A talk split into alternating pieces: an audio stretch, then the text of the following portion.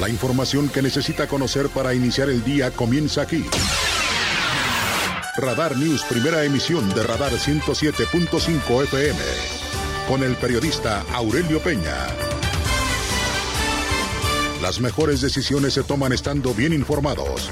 Política, finanzas, deportes, espectáculos, denuncia ciudadana, información vial y el rostro amable de las noticias. Por Radar 107.5 FM y Canal 71, la tele de Querétaro. Iniciamos.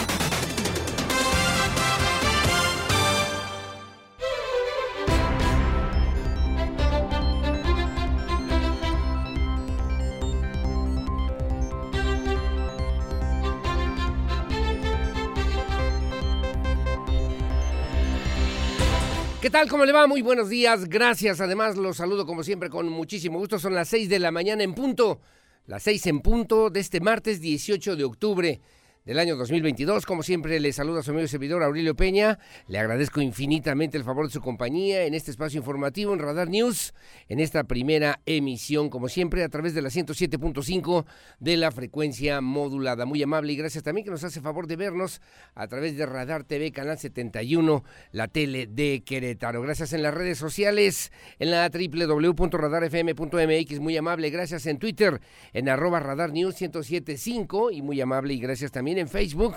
Ahí puede dar like si usted gusta, si nos quiere acompañar, nos quiere seguir en, diagonal Radar News QR o vía telefónica aquí en cabina en el 442-238-3803 y vía WhatsApp, mensaje de texto, audio, video. Recuerde que solamente en este espacio de noticias su denuncia, si es denuncia, en el 442-592-1075 Radar News, primera emisión. Como todos los días y muy amable y gracias a mi querido Pierro Hernández en la producción digital. Gracias mi Pierro, que tengan buen día. Gracias a Regina Martínez en la producción en la televisión en Radar TV Canal 71 y muy amable y gracias a Lucía Peñaneva en la coordinación general informativa. Con muchas cosas con muchas noticias, con información obviamente relevante, importante, trascendente para Querétaro, para Querétaro y también a nivel nacional de lo que tenemos que conocer el día de hoy con toda puntualidad. Bueno, en este martes 18 de octubre hay que apuntar que el día de hoy es el Día Mundial de la Protección de la Naturaleza. Nos llamó la atención a propósito de estas efemérides que tienen que ver justamente con una propuesta que se planteó un día como hoy, pero de 1972 tuvo su origen justamente en las palabras que el general argentino Juan Domingo Perón pronunciara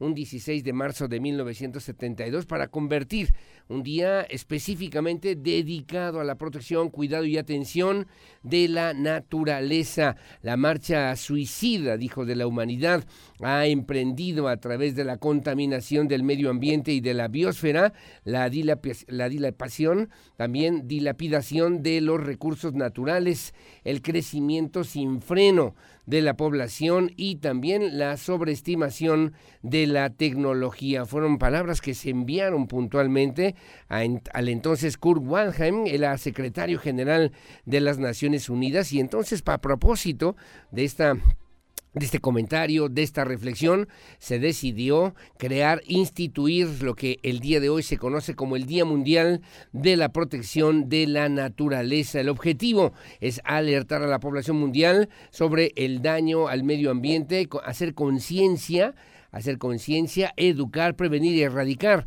actos que la puedan perjudicar. México es un país mega diverso y hoy por hoy, más que nunca, debemos proteger a la naturaleza. Nuestras acciones son fundamentales para su preservación, las amenazas del cambio climático, la urgente necesidad de atender y de cuidar eh, pues a la propia naturaleza, considerando y pensando lo que en algún momento Alfred Schmidt señalaba y precisaba que el hombre también es parte fundamental de la naturaleza. No basta cuidar los ríos, los mares, la vegetación, también la fauna en un momento determinado, sino que también tenemos que aportar en este gran desarrollo y cambio que significa el cuidado y protección a la propia naturaleza. La mejor forma de ayudar es fomentar precisamente el cuidado de las plantas, de los animales, reciclar la economía, la economía circular, que también se ha vuelto de moda hoy por hoy, pero bueno, pues que tiene esta idea de reciclar, de no tirar basura, no tirar basura, no desperdiciar agua, no desperdiciar alimentos, no contaminar ríos y mares.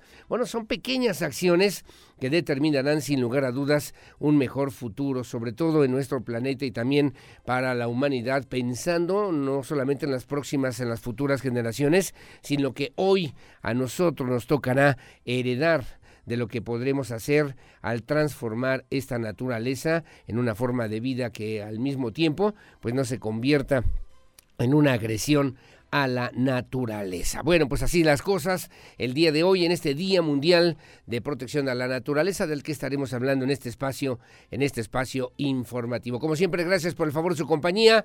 Son las seis de la mañana con cinco minutos. Bienvenidos, bienvenidas. Comenzamos y estas son las noticias.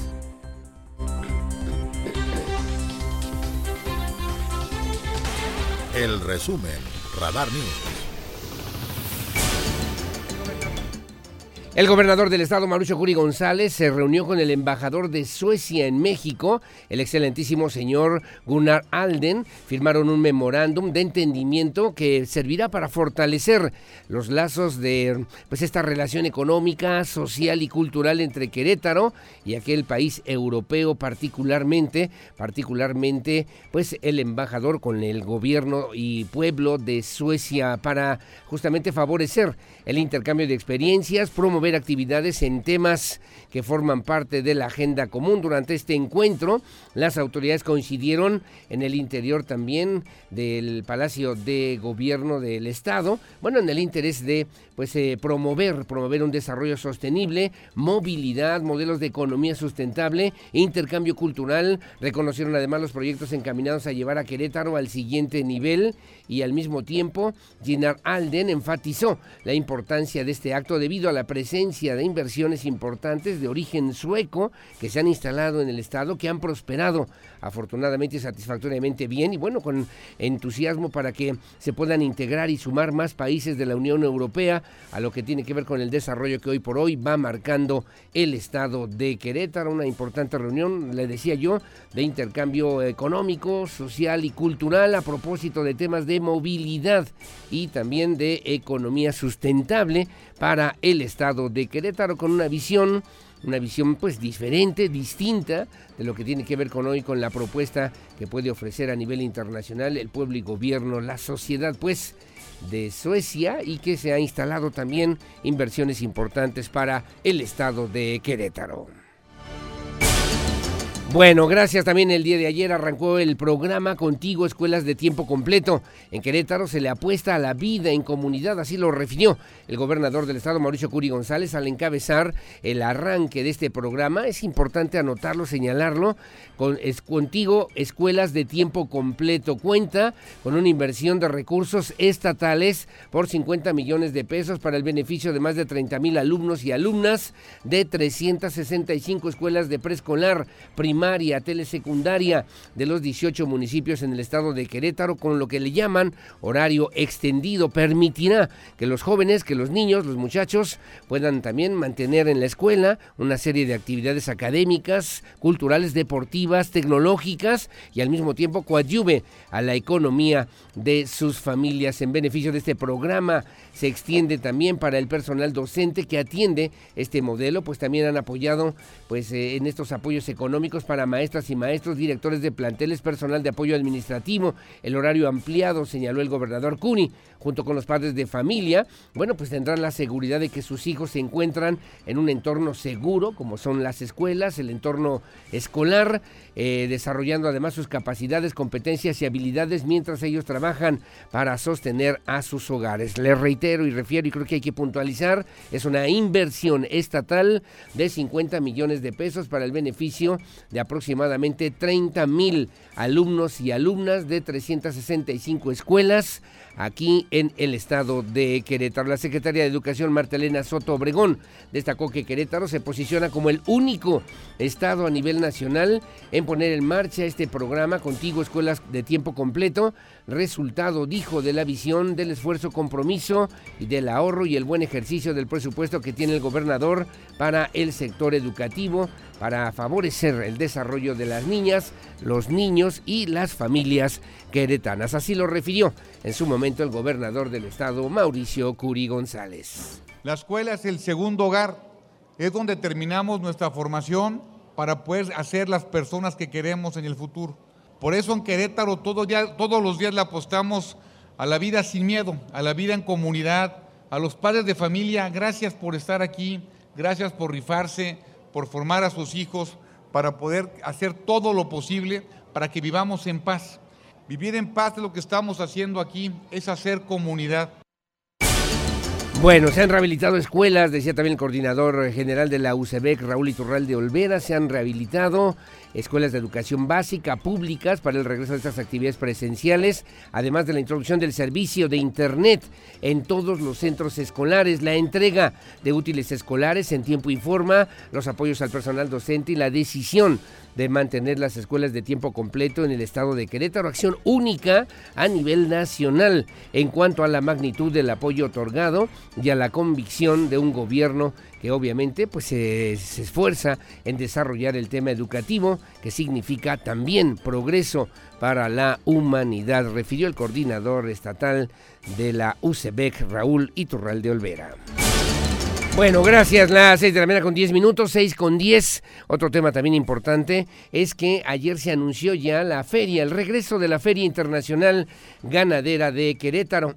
Un tema relevante la presentación del programa en esta edición 85 de la Feria Internacional Ganadera Querétaro 2022. Regresa luego de dos años de ausencia después de la pandemia, derivado de obviamente pues de esta situación y que tendrá presentaciones artísticas, eh, exposición ganadera, juegos mecánicos, gastronomía del 24 de noviembre al 12 de diciembre en el Ecocentro Expositor. Cabe señalar que la Feria Internacional Ganadera de Querétaro tendrá un costo de acceso de 90 pesos. Incluyen los espectáculos de show medieval, circo, la granjita infantil, espectáculos y exhibiciones ecuestres, torneo de escaramuzas, así como las presentaciones en el Teatro del Pueblo, donde destaca la presencia de artistas como Julián Álvarez, ya sabe usted, y bueno, Natalia Jiménez, Bronco, el Panteón, el grupo del Panteón Rococó, el grupo de los Invasores, los Cardenales de Nuevo León, Cumbia Kings, Eden Muñoz, también se estará presentando Yuridia, está todo el cartel, el programa, las actividades, el Gran Silencio, la banda MS, Piso 21, la banda La Adictiva, Ángeles Azules y Grupo Pesado entre otros. Además se informó por parte del director de la feria, Carlos Alcocer, que los juegos mecánicos serán gratuitos los lunes y martes. Los niños menores de un, metro veinte centímetros de estatura no pagarán entrada. En cuanto a la exposición ganadera, la feria contará también con exposiciones, concursos, que este es el tema central de la Feria Internacional Ganadera, concursos de ganado vino, caprino, ganado suizo, Holstein y Jersey aquí en Querétaro. Además se contará con la presentación de artistas en el palenque como Pepe Aguilar, Karim León, Pancho Barraza, Carlos Rivera, Julián Álvarez y también la presentación de Emanuel, de Emanuel en el palenque de la Feria Internacional Ganadera que el día de ayer presentó justamente, también acomodando algunos detalles y algunas situaciones, la secretaria de Turismo en el Estado, Adriana Vega Vázquez Mellado. Así lo refirió a los micrófonos de Radar News Primera Emisión. También es importante que sepan que estamos trabajando de la mano con con el DIF y con turismo para mostrar todas las bondades y los productos y atractivos turísticos que tiene el Estado. Una muestra de los pueblos mágicos, los productos artesanos. Y el DIF, por su parte, va a tener una exposición extraordinaria que de verdad me encanta que vamos a tener. Estas manos creativas de todas las señoras, la tercera edad, que hacen estos adornos y estos tejidos especiales vale mucho la pena venir y visitarlo porque cada una de las dependencias está dando su mejor esfuerzo. Bueno, muy amable, gracias. Las 6 de la mañana con 13 minutos, 6.13. Gracias por seguir con nosotros. Que cree, lamentablemente, no hay arreglo todavía en la Universidad Autónoma de Querétaro. No se vislumbra una solución. Se plantearon algunas eh, posibilidades el día de ayer. Hubo una reunión larga, intensa con los representantes de la rectoría, pero al día de hoy se cumplen 21 días, contando sábado y domingo, porque así está la contabilidad, sábado y domingo son 21 días de paro de actividades.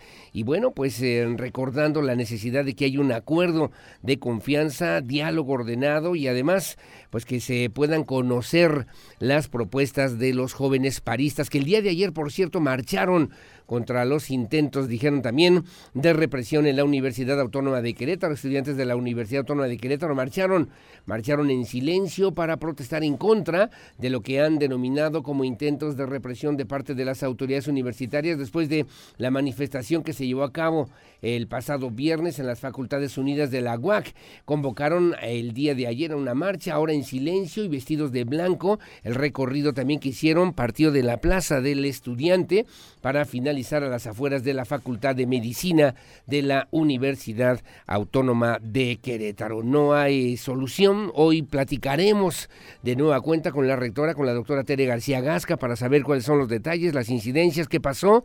Hubo reunión también importante con el eh, pues eh, los representantes de las diferentes escuelas, directores y directoras de las facultades para pues eh, hacer un planteamiento ya definitivo y pueda servir de solución a este conflicto que según nuestras cuentas alcanza ya los 21 días sin actividades desde el pasado 29 de septiembre aquí en el estado de Querétaro. Bueno, muy amable, gracias. Las 6 con 15 de la mañana. Querétaro será sede del segundo torneo nacional de inclusión. Es un tema importante en este 2022. Se realizará del 20 al 22 de octubre. Categorías Down y discapacidad intelectual. El municipio de Querétaro, a través de la Secretaría de Desarrollo Humano y Social, en conjunto con el Instituto del Deporte y la Recreación en el estado de Querétaro, el equipo Gallos Smiling, anunciaron la celebración del segundo torneo nacional de inclusión 2022 que se realiza los días 20, 21, 22 de octubre, con sede en el Estadio del Deportivo La Purísima y en el Estadio de La Corregidona. El secretario de Desarrollo Humano y Social, Arturo Torres Gutiérrez, comentó que el deporte es un medio de inclusión y desarrollo para la sociedad y de ahí también la importancia, la relevancia que tiene para el municipio de Querétaro. En su momento, Luis Mariano López Medina, fundador y director deportivo de Gallos Smiling, informó que en el torneo participarán 20 equipos provenientes de 12 estados del país, divididos en dos categorías, categoría Down, para jóvenes con síndrome de Down y categorías con discapacidad intelectual. Además, destacó que es el primer torneo que incluye estas dos categorías a nivel, a nivel nacional. Así lo refirió el director deportivo de Gallos Smiling, Luis Mariano López Medina. El objetivo es de que dar a conocer que nuestro estado de Querétaro es uno de los estados en el cual tenemos muchísima cultura y muchísimos espacios turísticos que queremos dar a conocer a nivel nacional. Es así como nosotros el día de hoy vamos a tener este, esta segunda edición de nuestro torneo nacional de inclusión Querétaro 2022. Bueno, gracias, eh, gracias. Eh, les reitero aquí en Querétaro, en estas dos sedes, tanto allá en la cancha de la Purísima como también en el Estadio Corregidora, donde entiendo se va a jugar la final en estas dos categorías. Las 6 de la mañana con 17 minutos. Bueno, vamos al municipio del Marqués, eh, sede de la primera mesa de trabajo de la Comisión de Asuntos del Migrante, un tema importante, relevante para el municipio del Marqués. Se ofrecieron diferentes alternativas, pláticas sobre el futuro de la migración en Querétaro y bueno, también a través de la Comisión de Asuntos del Migrante integrada por regidoras y regidores de 17 municipios en el estado de Querétaro, así como también de la Defensoría de los Derechos Humanos del Estado, para analizar a fondo el tema de la migración evitar la violación particularmente de los derechos humanos. Ahí estuvo el secretario del Ayuntamiento del municipio del Marqués, Rodrigo Mesa Jiménez, en representación del presidente municipal Enrique Vega Carriles, destacó que se deben sumar esfuerzos entre las comisiones para poder avanzar en el tema de la migración. Históricamente, históricamente habían pasado desapercibida en los diferentes ayuntamientos. Hoy en esta conjunción de esfuerzos entre los eh, diferentes ayuntamientos en el estado de Querétaro para trabajar en torno a la necesidad de atender la forma, el futuro inmediato de la migración en el estado de Querétaro. Así lo refirió Rodrigo Mesa Jiménez, secretario del Ayuntamiento Marquesino. Al final, la mayoría de los temas por los que volteamos a estudiar el fenómeno de la migración tienen que ver con eh, vulnerabilidad, con población que en algún momento están comprometidos sus derechos humanos y que se necesita también la acción, la presencia del Estado para que eh, no sean justamente estos derechos estos derechos vulnerados y qué mejor que la máxima autoridad en este tema en el Estado nos pueda acompañar y también pueda eh, brindar la asesoría, las directrices que se vayan planteando en los diferentes asuntos que se aborden en estas, en estas bueno, finalmente también sobre este tema que también me parece importante, Javier Rascado, el presidente de la Defensoría de los Derechos Humanos, reconoció que con esta coordinación entre los diferentes municipios del estado de Querétaro se puede avanzar, se puede avanzar también en el tema migratorio. Así lo refirió el doctor Javier Rascado Pérez. Y justamente cuando una persona está en una situación de migración, se coloca en una posibilidad de vulnerabilidad, vulnerabilidad de sus derechos humanos, y es justamente por ello que debemos estar sumamente atentos. Finalmente, todas las personas aquí presentes son autoridades y en el ámbito de esa función tenemos que atender, garantizar, respetar y promover la defensa de los derechos humanos. Bueno, la defensa de los derechos humanos son las 6 de la mañana con 20 minutos, 6.20 en Información Nacional. Comenzó la pasarela de aspirantes a la pues a la presidencia a la presidencia de la República, que municipal ni que nada, a la presidencia de la República de parte de los militantes del Partido Revolucionario Institucional. Una de ellas fue, por cierto, por cierto, pues la senadora Beatriz Paredes reiteró su, eh, pues, su interés de ser candidata presidencial en el próximo proceso electoral 2024.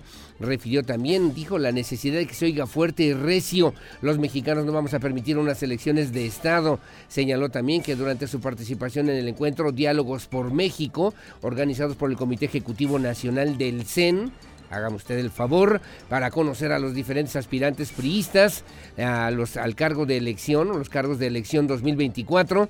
La exgobernadora de Tlaxcala realizó un diagnóstico preelectoral, levantó la mano para encabezar un proyecto social demócrata y así frenar las intenciones de que continúe la llamada cuarta transformación. Así lo refirió la senadora Beatriz eh, Paredes Rangel al eh, señalar la, el interés que ha mostrado de ser candidata del PRI a la presidencia de la República en el 2024. La escuela... A ver si lo tenemos, a ver si lo tenemos ahí. Si no, bueno, ahorita lo checamos. A ver, ¿sí está? No, es Beatriz Paredes, eh, tiene que ser Beatriz Paredes. Oye ahí otro audio. De fondo estoy escuchando otro audio, mi querido mi querido Pirru. Bueno, ahí está lo que señaló Beatriz Paredes. Dijo también que desde esa trinchera.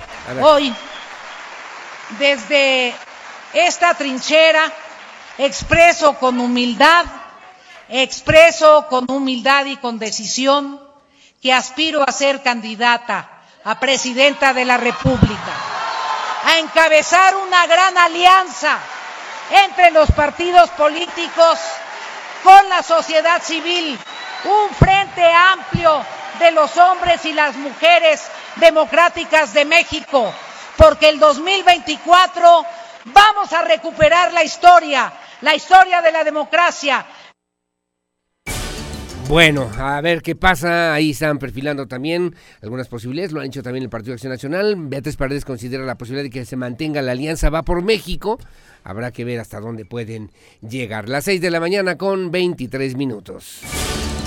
Bueno, como siempre, muy amable y gracias por el favor de su compañía en este espacio de noticias que transmitimos en vivo y en directo desde esta noble, histórica, próspera, colonial, barroca, generosa, hospitalaria, humanitaria, honorable, pacífica, competitiva y siempre limpia ciudad de Santiago de Querétaro, corazón de la República Mexicana. Buenos días, Querétaro.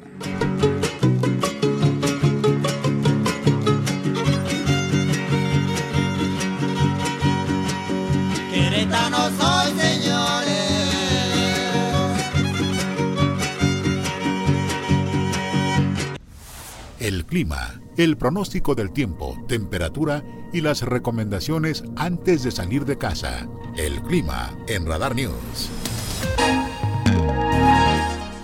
Bueno, muchísimas gracias. Las 6 de la mañana con 30 minutos, 6.30. Gracias por seguir con nosotros aquí en Radar News en esta primera emisión. Está lloviznando, por cierto, desde muy temprano en la zona metropolitana de Querétaro. Tome precauciones. Se espera que para el día de hoy, por lo menos, lluvia literalmente en todo, en todo el estado de Querétaro. Vi que además bajó sensiblemente la temperatura para que tome precauciones aquí en la zona metropolitana de Querétaro, como usted lo ve ahora en su imagen de televisión en Radar TV, Canal 71, la tele de Querétaro, en, en la capital, la mínima 14, la máxima 25, nublado, probabilidad de lluvias durante todo el día de hoy en el Marqués 12-24 y en Corregidora 14 con 26 hacia la zona de Santa Rosa Jauregui. 13 la mínima, 24 la máxima en Amealco, en el sur, la mínima 9, la máxima 16 en Huimilpan, también con lluvias, 9 con 20 para el día de hoy, San Juan del Río 13.22, Pedro Escobedo 13.24, Tequisquiapan 13.23, Ezequiel Montes 13.23, en Colón 11.22, en Tolimán 13.23, igualmente con lluvias, Cadereyta 13.22 y San Joaquín 8.15 hacia la zona de Peñamiller en el semidesierto queretano, también con lluvias, la mínima 15, la máxima 24 y Pinal de Amoles eh, con mucho frío, la mínima 3, la máxima 12 grados, también con lluvias para el día de hoy en Jalpan de Serra. 15 la mínima, 23 la máxima, Arroyo Seco 13 con 21, en Landa de Matamoros 13 con 21 también con lluvias, literalmente todo el día, más intensa la lluvia desde San Joaquín, Pinal de Amoles, Jalpan, Arroyo Seco y Landa de Matamoros para que tome usted sus precauciones según el reporte del Servicio Meteorológico Nacional. Bueno, y también le comento a nivel nacional, el Frente Frío número 4, además de la onda tropical número 27, ocasionarán lluvias muy fuertes a puntualmente torrenciales en el oriente y sureste de la República Mexicana. Dentro del territorio nacional también se podrán alcanzar en estos estados, por cierto, en Veracruz, esta noche, esta tarde noche, va a interactuar la onda tropical número 27 con el frente frío número 4 y bueno, pues van a generar situaciones que se pueden incluso, eh, que pueden trascender hacia el centro, centro y sur de la República Mexicana, originando lluvias puntuales a torrenciales con descargas eléctricas, posible caída de granizo en los estados de Puebla, Veracruz y Oaxaca. El evento denominado Norte, usted lo ve ahora en su imagen, bueno, se generará también rachas de viento de hasta 100 kilómetros oleaje también intenso, sobre todo en los estados de eh, cerca del Océano Pacífico. Generarán lluvias puntuales a muy fuertes, particularmente hacia el estado de Guerrero. Para el día de hoy, con lluvias de hasta 250 milímetros en Puebla, Veracruz y Oaxaca, de 150 milímetros en Hidalgo, Tabasco y Chiapas, de hasta 75 milímetros en los estados de San Luis Potosí, que ya son lluvias eh, considerables en Tamaulipas, Querétaro, Tlaxcala, Guerrero, Campeche y Yucatán y menor intensidad de 50 milímetros en eh, Nuevo León, Zacatecas, Aguascalientes, Jalisco, Guanajuato, Michoacán, Estado de México, Ciudad de México, Morelos y Quintana Roo para el día de hoy, según la referencia del Servicio Meteorológico Nacional. Información policíaca, Radar News. Bueno, gracias. Las 6 de la mañana con 34 minutos. Ayer en la tarde, en la zona de Milenio 3, pues eh, asesinaron a un hombre. Esto en la Plaza Ubica en la zona de Milenio 3. Le debo referir a usted que todas las corporaciones policíacas se, inmediatamente comenzaron la búsqueda del probable responsable de haber causado el deceso de una persona del sexo masculino, esto en las inmediaciones de la colonia Milenio 3. Policías de la Secretaría de Seguridad Pública Municipal también tomaron conocimiento acerca de este hecho y bueno, pues em, todavía em, por varias horas, como usted lo ve ahora en sus imágenes, se resguardó el sitio en seguimiento también a los hechos suscitados en este lugar. Eh, la tarde del día de ayer la Policía Estatal, según refirió también a través de sus cuentas en redes sociales, que cuenta con información recabada en el lugar acerca del presunto probable responsable que causó lesiones o la muerte también del masculino residente en esta colonia Milenio 3, donde ocurrieron los hechos el día de ayer. Se desarrolló también el despliegue policial siguiendo los datos. Eh, fue este, el, actor pues material el autor material eh, pues eh, huyó en una motocicleta, una motocicleta eh, vestido totalmente de negro a fin de obtener más información que pudiera ser proporcionada con las autoridades competentes como primeros respondientes también.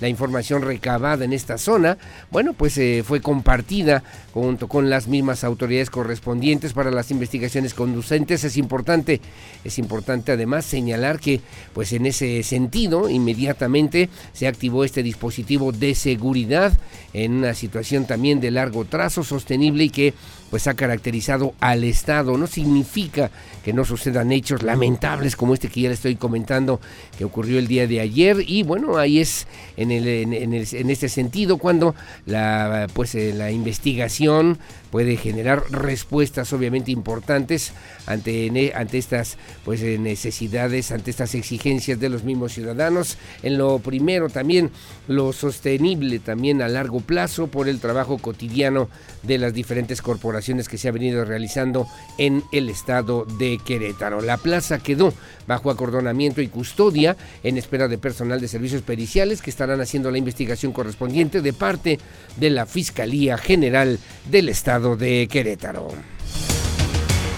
Bueno, gracias. Son las 6 de la mañana con 36 minutos. Un sujeto ingresó a un comercio, sustrajo dinero en efectivo, fue detenido posteriormente también en la colonia El Porvenir. Fue canalizada también la atención de elementos de la policía de Seguridad Pública Municipal a través del C4, del Centro de Comando, Control, Comunicación y Cómputo, que recibió este reporte, este reporte ciudadano que alentó, alentó de un robo en una tienda de conveniencia ubicada en esa zona, llegando a las unidades también al sitio para tomar conocimiento, se informó a los elementos de la policía municipal que minutos antes un sujeto había ingresado al establecimiento, se dirigió al área de cajas, despojó de una cantidad de dinero en efectivo a uno de, la, uno de los empleados para después retirarse por las calles aledañas. Luego de recabar las características del presunto responsable, se realizaron recorridos, se le dio alcance a la altura de la colonia La Popular, procediendo de inmediato a su detención por estos hechos y una vez que fueron eh, pues leídos sus derechos constitucionales fue presentado ante la Fiscalía General del Estado de Querétaro.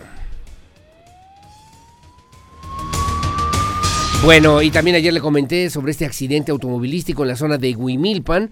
Le debo referir también una joven mujer que fue localizada sin vida, lamentablemente, de parte de personal de servicios de emergencia, una vez que fue reportada justamente esta situación, como no localizada luego de sufrir un accidente con un acompañante más sobre la carretera estatal 400 a la altura de la comunidad de Lagunillas en el municipio de Huimilpan. De acuerdo también con testimonios, los familiares algunos familiares, incluso vecinos del lugar. Se supo que el accidente se pues, ocurrió la madrugada del pasado domingo 16 de octubre. La mujer en cuestión iba de copiloto, mientras que al volante de la camioneta se encontraba un hombre y ambos se desplazaban sobre dicha carretera estatal, ya que tenía como destino una fiesta familiar a la cual nunca, nunca llegaron. Le comento finalmente también, en esa misma madrugada se montó un dispositivo de búsqueda para tratar de localizar esta joven mujer, pero pues no tuvieron éxito, por lo que el vehículo fue removido y al conductor,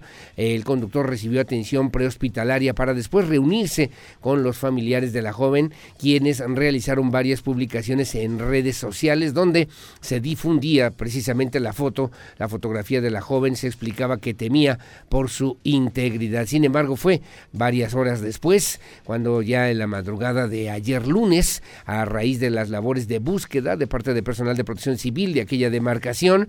La joven fue encontrada, localizada, lamentablemente sin vida, aunque no se especificó en qué condiciones se halló el cuerpo, por lo que en el perímetro también quedó absolutamente acordonado en espera de que pues la Fiscalía General del Estado de Querétaro realice las investigaciones correspondientes sobre este tema que conmocionó también a la, a la comunidad universitaria estudiantil y también de los medios de comunicación en el estado de Querétaro.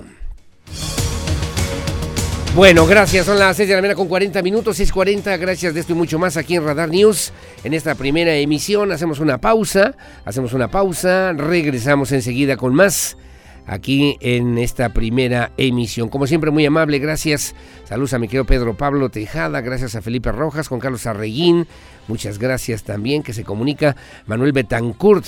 Me pasa un comentario, sí lo voy, lo voy a hacer después de las 7, si no tienes inconveniente, mi querido, mi querido don Manuel, mi querido Manuel Betancourt para atenderlo con toda puntualidad, como siempre muy amable y gracias a doña Geno Uribe también en el mercado Hidalgo, don Andrés González Arias, muy amable, gracias, que tengan buen día y gracias también a Carlos Alcaraz, a don Antonio González, saludos y abrazo, abrazo a la familia, don Beto Herrera, mi querido Sensei, muy amable, gracias también ya escuchándonos muy temprano en la mañana, como siempre que tengan buenos días, a mi doctora, a mi Claudia María Peña también, con todo mi cariño de siempre. 6.41 de la mañana, hacemos una pausa, regreso con lo que publica hoy en la prensa nacional y también en la prensa queretana. Volvemos enseguida.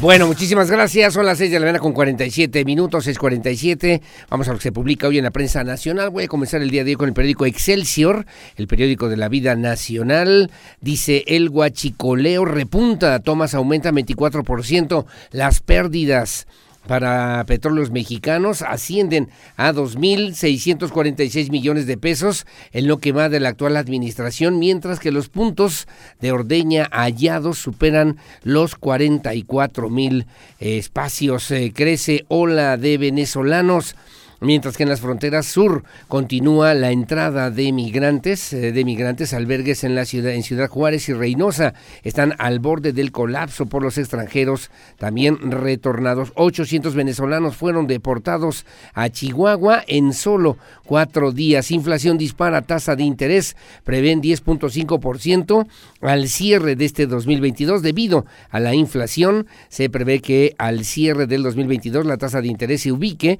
en 10.5% ciento ante la necesidad de una política monetaria más restrictiva, dice hoy el periódico Excelsior. El Milenio Diario dice ocho columnas. Andrés Manuel López Obrador acortará el tren Maya. Acortará, dice, si eh, charros no ceden. Eh, en esta información que lo manda Interiores.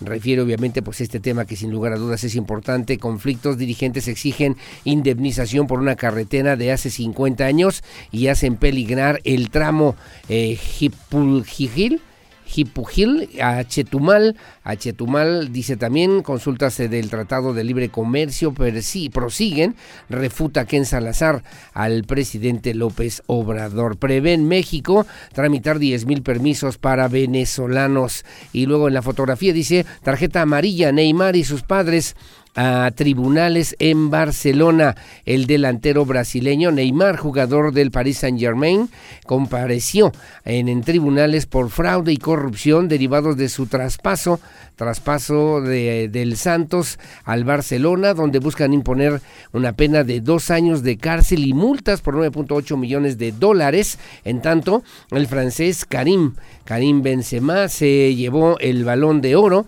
y el español Fernando Hierro es el nuevo director deportivo de las Chivas Rayadas del Guadalajara. Paredes alza la mano en el cónclave del PRI y llama a recuperar la historia. Querían matar a El Chapo y ya son libres en Estados Unidos. Los hermanos Higuera Guerrero lograron pacto de la, delatando a los Arellano Félix, que se cumplieron tres años, por cierto, del Culiacanazo, lo que publica hoy el periódico Milenio Diario.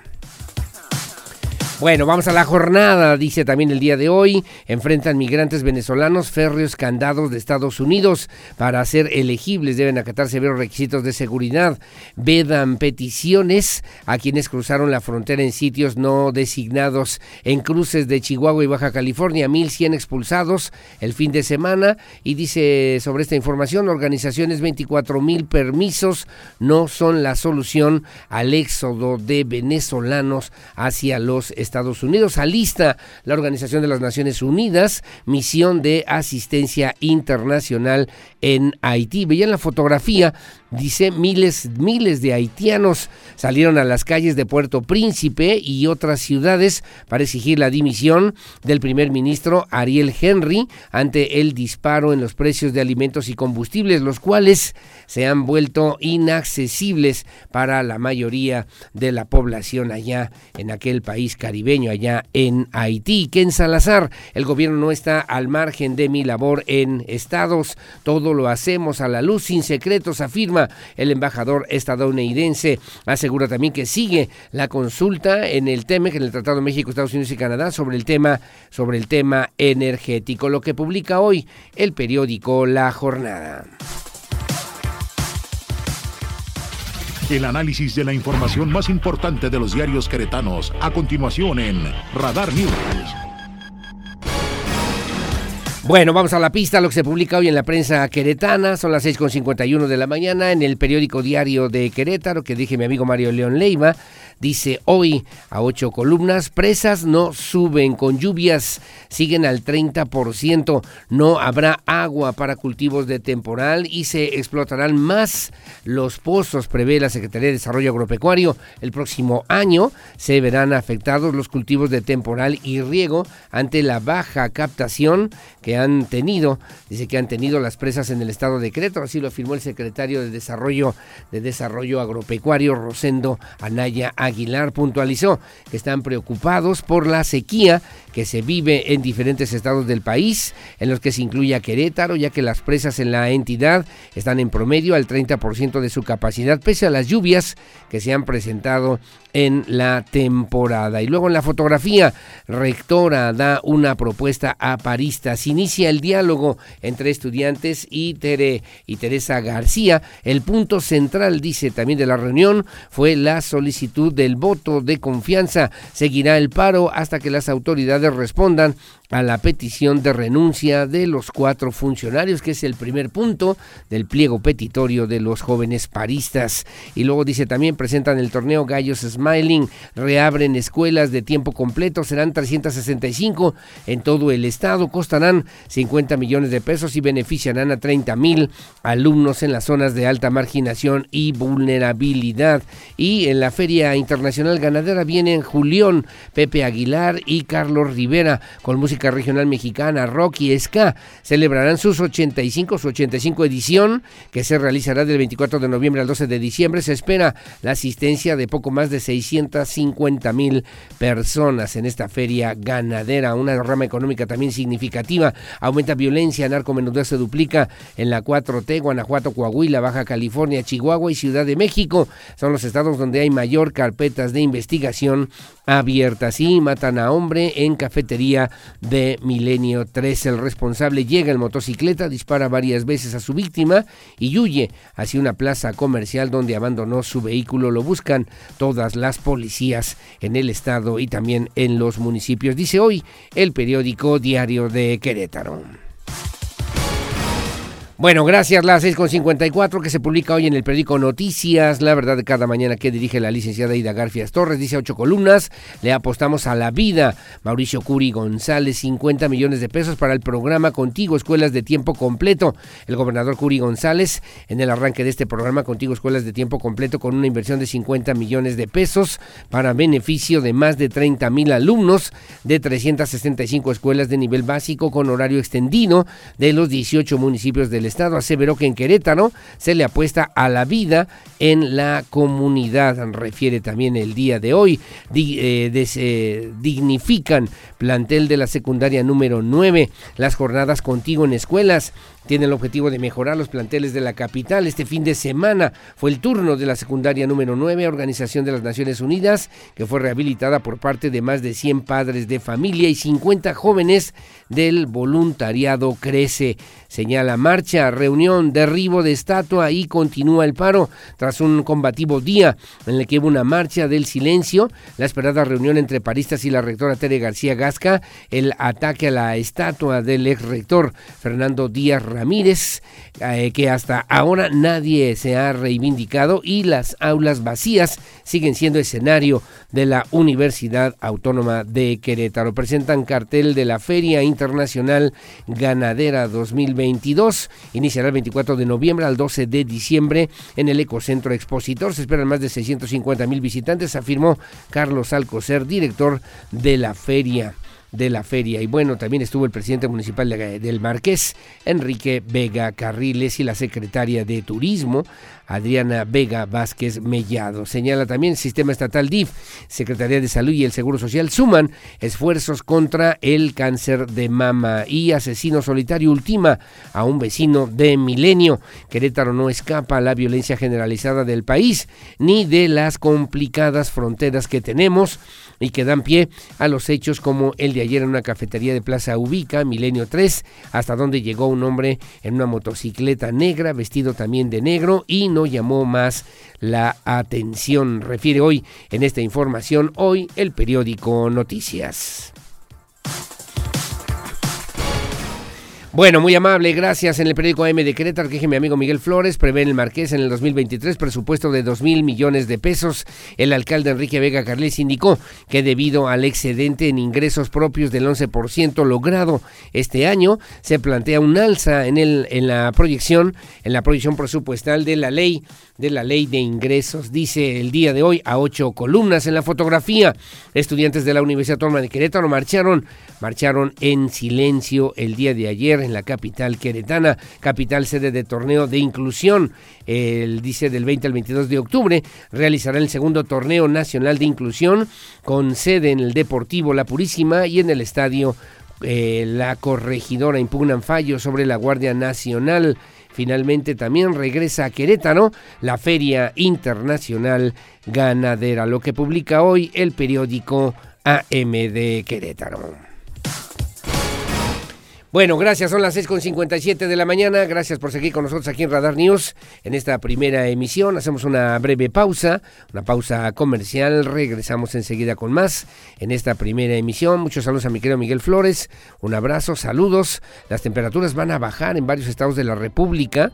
Me dicen también que la interpretación que del mapa que comparte el Servicio Meteorológico Nacional, el Frente Frío número 4, continúa en su recorrido por el país en el que ha dejado bajas temperaturas que rondan los cero grados por lo que no está de más tener atención a las llamadas que haga la Secretaría de Protección en los estados de Chihuahua, Coahuila, Nuevo León, Tamaulipas, Estado de México, San Luis Potosí y Zacatecas. Gracias, mi querido Miguel Flores. Un abrazo, saludos, que tengan, que tengan buen día. Saludos a mi querido Jorge Navarro, que, que, que tengan buena mañana y, como siempre, muy amable y gracias por el favor de su compañía. Son las 6:58. La pausa, la pausa, yo regreso enseguida con más.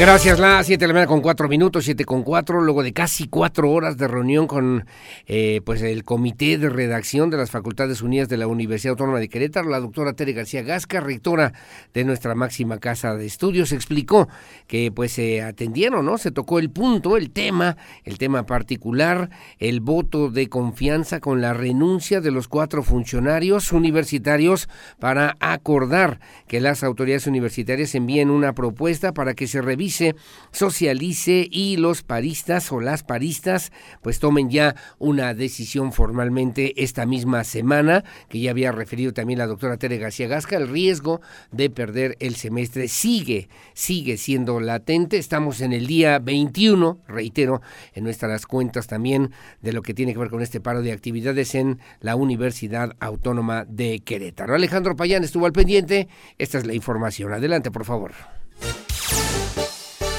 Tras casi cuatro horas de reunión con el Comité de Redacción de las Facultades Unidas de la UAC, la rectora Teresa García Gasca explicó que se tocó el punto en particular del voto de confianza con la renuncia de cuatro funcionarios universitarios para acordar que las autoridades universitarias envíen una propuesta para que se revise, socialice y los paristas tomen una decisión. Aunque la rectora no reveló algún acuerdo con los paristas, dijo que se pudieron conocer diferentes puntos de vista, opiniones y demandas.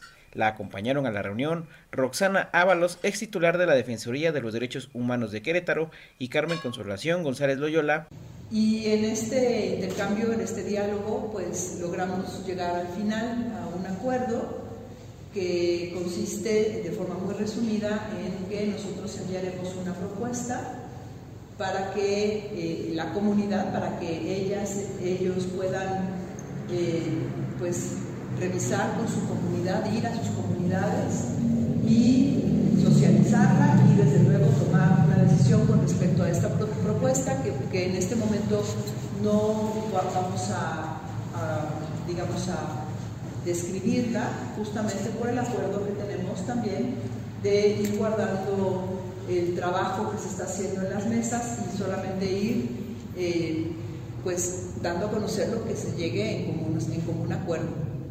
Entonces, en este momento, el avance fue ese, es una larga escucha, pero muy interesante, muy productiva, muy buena y eh, eh, un punto de acuerdo que tiene que ver con un siguiente paso para poder ir avanzando, para afirmó que los estudiantes están inconformes y no tienen confianza, pero resaltó que se debe escuchar y conocer la razón del por qué se sienten así, por lo que trabajará en conjunto como comunidad universitaria y este movimiento podría llegar a un buen principio de trabajo en comunidad. Para Grupo Radar, Alejandro Payán. Bueno, muy amable, gracias Alejandro Payán. Hubo acuerdo, la propuesta obviamente se estará revisando por parte también de las integrantes estudiantes paristas para que puedan también generar una respuesta. Se espera que sea esta misma semana y obviamente, decía la doctora Tere García Gasca, avance, avance significativo, espero, ¿no? En este margen, en este marco de confianza para la Universidad Autónoma de Querétaro, que sigue, que sigue después de esta reunión de casi cuatro horas bueno, pues eh, que se puedan atender también pues, estas situaciones. Ayer trascendía, por cierto, dentro de la Universidad Autónoma de Querétaro, que alguien, alguien derribó derribó la imagen de, pues imagínese usted nada más, el primer rector de la Universidad Autónoma de Querétaro logró la autonomía universitaria, Fernando Díaz Ramírez, ahí en lo que significa justamente esta, este, esta sala, este lugar eh, importante de reflexión, análisis de la Universidad Autónoma de Querétaro y que bueno, pues son parte de los daños y afectaciones que también habrá que revisar puntualmente sobre este mismo conflicto. Estuvieron presentes, lo decía bien mi compañero Alejandro La ex person, eh, Roxana Ábalos, la doctora, y también Carmen Consolación González Loyola. Me llama la atención, vamos a preguntar a la rectora, vamos a platicar con ella hoy a las 8 de la mañana, ¿no? Eh, a qué obedece esta presencia de eh, tanto de Roxana, de la doctora Roxana Ábalos, como también de Carmen Consolación González Loyola para atender, por lo menos conocer los puntos de vista de los jóvenes paristas que sigue ya en este día 21 de paro de actividades. Las 7 de la mañana con 9 minutos. Bueno, y luego de este diálogo precisamente que sostuvieron autoridades de la Universidad Autónoma de Querétaro con estudiantes, el gobernador de Estado Mauricio Curi González eh, refirió también que serán respetuosos, absolutamente respetuosos de la autonomía ante este conflicto que tendrán que resolver entre los integrantes de la propia comunidad universitaria. Reiteró también que en caso de que alguna parte así lo solicite, estarán dispuestos a intervenir puntualmente, están en la disposición de apoyar para llegar ya, espera también que así sea, a la mayor brevedad, que lleguen alguna solución ya de este conflicto universitario. Andrea Martínez tiene los detalles. El gobernador del estado, Mauricio Curi González, confió en que pronto puedan llegar a un acuerdo los estudiantes y las autoridades de la Universidad Autónoma de Querétaro para levantar el paro y la toma de las instalaciones de la institución. Esto luego de que este lunes mantendrían ambas partes una mesa de diálogo. En ese sentido, señaló que el gobierno del estado ha sido respetuoso de este conflicto, pero reiteró que en caso de que alguna parte lo solicite, están en la disposición de apoyar para llegar a una solución. Hemos sido muy respetuosos nosotros de la universidad y que lo que podamos apoyar adelante, ojalá se puedan ya arreglar y que cuanto antes puedan regresar los muchachos a, la escuela, sobre todo por aquellos que ya están a punto de terminar su escuela y que ya quieren empezar a, a laborar. Del mismo modo, recalcó que la secretaria de Gobierno estatal Guadalupe Murguía Gutiérrez es quien ha mantenido contacto con la rectora de la máxima casa de estudios, Tere García Gasca. Por su parte, Lupita Murguía indicó que espera que la reunión de este lunes sea la llave para el diálogo y la búsqueda de acuerdos y por ende que haya avances con el fin de levantar el paro estudiantil que se mantiene de manera indefinida debido a los casos de acoso y abuso al interior de la institución. Asimismo, afirmó que hasta el momento la UAC no ha solicitado la intervención del gobierno del Estado, por lo que se mantendrán solo atentos al desarrollo de la mesa de diálogo. Para Grupo Radar, Andrea Martínez. Bueno, muy amable, gracias, gracias Andrea Martínez. Atentos al pendiente. la semana pasada no comentaba yo, al margen, no al margen, hay que estar al pendiente y atentos haciendo la invitación a que se resuelva a la mayor brevedad. Lo hacía bien eh, la, licenciada Murguía al señalar también, bueno, respetuosos de la autonomía, pero obviamente llamando a que por favor se pueda atender esta situación a la mayor brevedad entre la comunidad universitaria, los representantes jóvenes estudiantes paristas y la rectora Tere García Gasca y de la misma forma también el gobernador gobernador Mauricio Curi González para ser absolutamente respetuosos ante este conflicto en la UAC aquí en Querétaro. Siete de la mañana con 12 minutos. Y unos 300 estudiantes de la Universidad Autónoma de Querétaro, bueno, integrantes, por cierto, del comité, del comité de redacción del pliego petitorio, realizaron una marcha, le llamaron también la marcha del silencio. Aquí nos refirieron justamente ayer las compañeras paristas que estuvieron en esta mesa de trabajo ayer en entrevista, que era a propósito justamente de lo que en su momento significó la marcha del silencio, que se realizó también en el contexto, en el entorno del movimiento del 68 en nuestro país. Una marcha del silencio para marchar justamente en contra del silencio impuesto por las, dicen también, autoridades universitarias. Alejandro Payán estuvo al pendiente y este es el reporte. Más de 300 estudiantes de la UAC e integrantes del comité de redacción del pliego petitorio realizaron una marcha silenciosa para manifestarse en contra del silencio impuesto por las autoridades universitarias. El día 30 de septiembre empezamos el paro estudiantil. Esto debido a la violencia institucional y ahora social en contra de los estudiantes de la Universidad Autónoma de Querétaro. Debido a la represión que hemos recibido los últimos días, les convocamos aquí y ahora para marchar en contra del silencio impuesto por la Rectoría. El silencio con el que ahora marchamos no es por rendición, sino por subversivo y la molestia que nos causa el que nos obliguen a callar y renunciar a nuestra lucha. Se acabó la soledad y las luchas individuales. Hemos llegado al bienestar colectivo y a su, y a su seguridad. Ya nos toca, hasta que la dignidad se haga costumbre. El contingente integrado por poco más de 300 estudiantes partió a las 11 horas de la Plaza del Estudiante por Avenida Hidalgo, tomó 5 de febrero, regresaron en Tlacote hacia Avenida Las Torres y llegaron a Prolongación Zaragoza para concluir a la altura de la Facultad de Medicina de la UAC. Con pancartas y mensajes donde recuerdan el origen de esta manifestación, las manifestantes pidieron respeten el derecho de esta movilización y aseguraron que esperan que la universidad tome verdaderas acciones en contra del acoso. Para Grupo Radar, Alejandro Payán. Bueno, gracias, gracias Alejandro Payán. Así las cosas. Finalmente le comento también a usted que incluso la rectora, la doctora Tere García Gasca, informó que del 2018 al 2022 en el tema de la violencia, de la violencia de género, eh, pues, del acoso también en algún momento. Se han dado de baja del 2018 al 2022 eh, por parte de la Universidad Autónoma de Querétaro. Se ha rescindido el contrato a 26 trabajadores, ya sea docentes o administrativos, por casos de violencia, de violencia de género. Así lo refirió la doctora Tere García Gasca. Del 2018 al 2022, la UAC ha rescindido el contrato a 26 trabajadores, ya sea docentes o administrativos por casos de violencia de género, informó la rectora Teresa García Gasca. Durante su intervención en el canal universitario, la rectora afirmó que incluso la oficina del abogado general ha recibido 43 denuncias, ya sea a través de la UABIC o directamente a la oficina, de las cuales 26 derivaron en estos despidos. Del 2018 al 2022, a lo que va del 2022, hemos eh, rescindido a 26 eh, personas, trabajadores, ya sea docentes o administrativos, por violencia de género. Sí, eh, no, todas, no, todas, porque algunas llegan directo. Es que hay, dependiendo de la gravedad del asunto, algunas no pasan siquiera por la UABIG, van directo a la, oficina del abogado, general.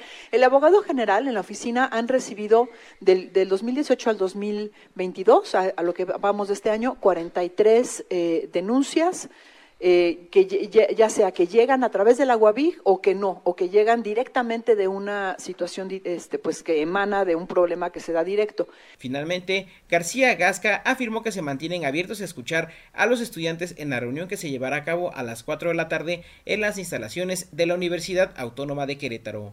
Para Grupo Radar, Alejandro Payán. Bueno, muy amable, gracias Alejandro Payán, como siempre. Y eh, bueno, pues le debo referir, según estos datos, haciendo así rápidamente una numeralia breve, sencilla, si son 43 eh, denuncias que se tienen a través de la UAVIV en la Universidad Autónoma de Querétaro, pues estamos hablando de 10 denuncias, 10 denuncias al año, más o menos cada mes y una semana aproximadamente un caso de violencia de género, por lo menos en estos datos que el día de ayer proporcionaba la rectora. En lo que significa a los contratos que se han rescindido, imagínese usted nada más, habló de 26 en cuatro años, estamos hablando de 6.5 más o menos al año de casos eh, que se registran de rescisión de contrato, que han sido rescindidos por estos temas de violencia de género, equivalen a más o menos dos, cada dos meses cada dos meses se rescinde el contrato de un trabajador en la Universidad Autónoma de Querétaro por causas de violencia de género. Y estarían eh, pues recibiendo por parte del abogado general al menos 10 denuncias, 10 denuncias de violencia de género a través de la Guavija. El tema delicado, el tema complicado, sin lugar a dudas, poniéndolo ahí en blanco y negro, en esta breve numeralia de la que la misma rectora Tere García Gasca el día de ayer proporcionó a los medios de comunicación. Las 7 de la mañana con 17 minutos. Bueno, tengo excelentes noticias para ti. Te invito a disfrutar de la gran venta Telcel del 13 al 19 de octubre Ven y disfruta de todas las promociones y descuentos que han preparado para ti.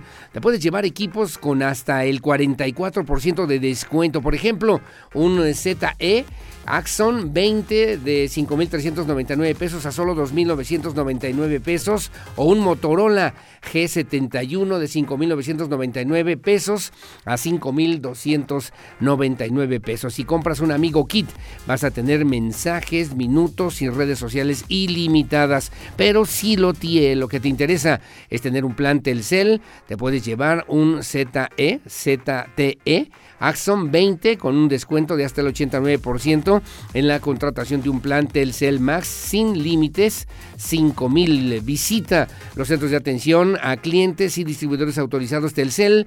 No olvides preguntar por las promociones de la gran venta Telcel en equipos ZE, e, eh, Z, TE y Motorola. Y recuerda, si es 5G, es Telcel. Telcel, la mejor red con la mayor cobertura y velocidad. Como siempre, muy amable, gracias. Las 7 de la mañana con 19 minutos.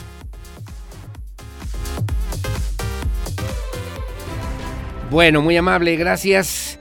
Vamos a hacer una pausa. De regreso voy a platicar aquí en esta, bueno, vía telefónica con el coordinador general de la UCB, que el maestro Raúl Iturralde Olvera. Muy amable. Gracias a propósito de la puesta en marcha de estas escuelas de estas escuelas eh, de tiempo completo, como se llamaban antes, o de jornada ampliada, que es una inversión importante. Se llaman escuelas o este programa Contigo, escuelas de tiempo completo de educación básica en el estado de Querétaro. Saludos a Leonardo Favela, un abrazo, gracias también por acompañarnos. Lupita Mendoza allá en Corregidora, muchas gracias.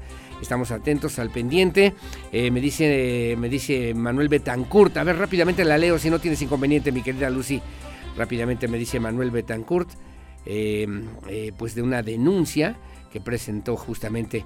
Me dice, buenos días, le comento lo siguiente, como usted sabe, cada año se conmemora aquí en Querétaro los días 17 de octubre un aniversario de la coronación de la Virgen del Pueblito. Sin embargo, por palabras dichas ayer por el ministro provincial Fray Flavio Chávez, que se metió un escrito a las autoridades hace cuatro meses solicitando permiso para usar el campo donde se encuentra ahora la Secretaría de la Juventud para ahí celebrar una misa con motivo del aniversario, como se celebró hace 76 años, pero exactamente cuatro meses después contestaron que no, que no se puede porque el campo que tiene dicha secretaría es exclusivo para eventos deportivos, por lo que el ministro provincial exhortó a los fieles que por ese motivo no se deje de celebrar la festividad, que no se apague la fe en la Virgen del Pueblito patrona, patrona de la diócesis de Querétaro. Muy amable, gracias como siempre. Paso el reporte, paso el comentario y lo turnamos a las autoridades correspondientes, mi querido Manuel Betancourt. Hacemos la pausa, 721. La pausa, regreso enseguida con más.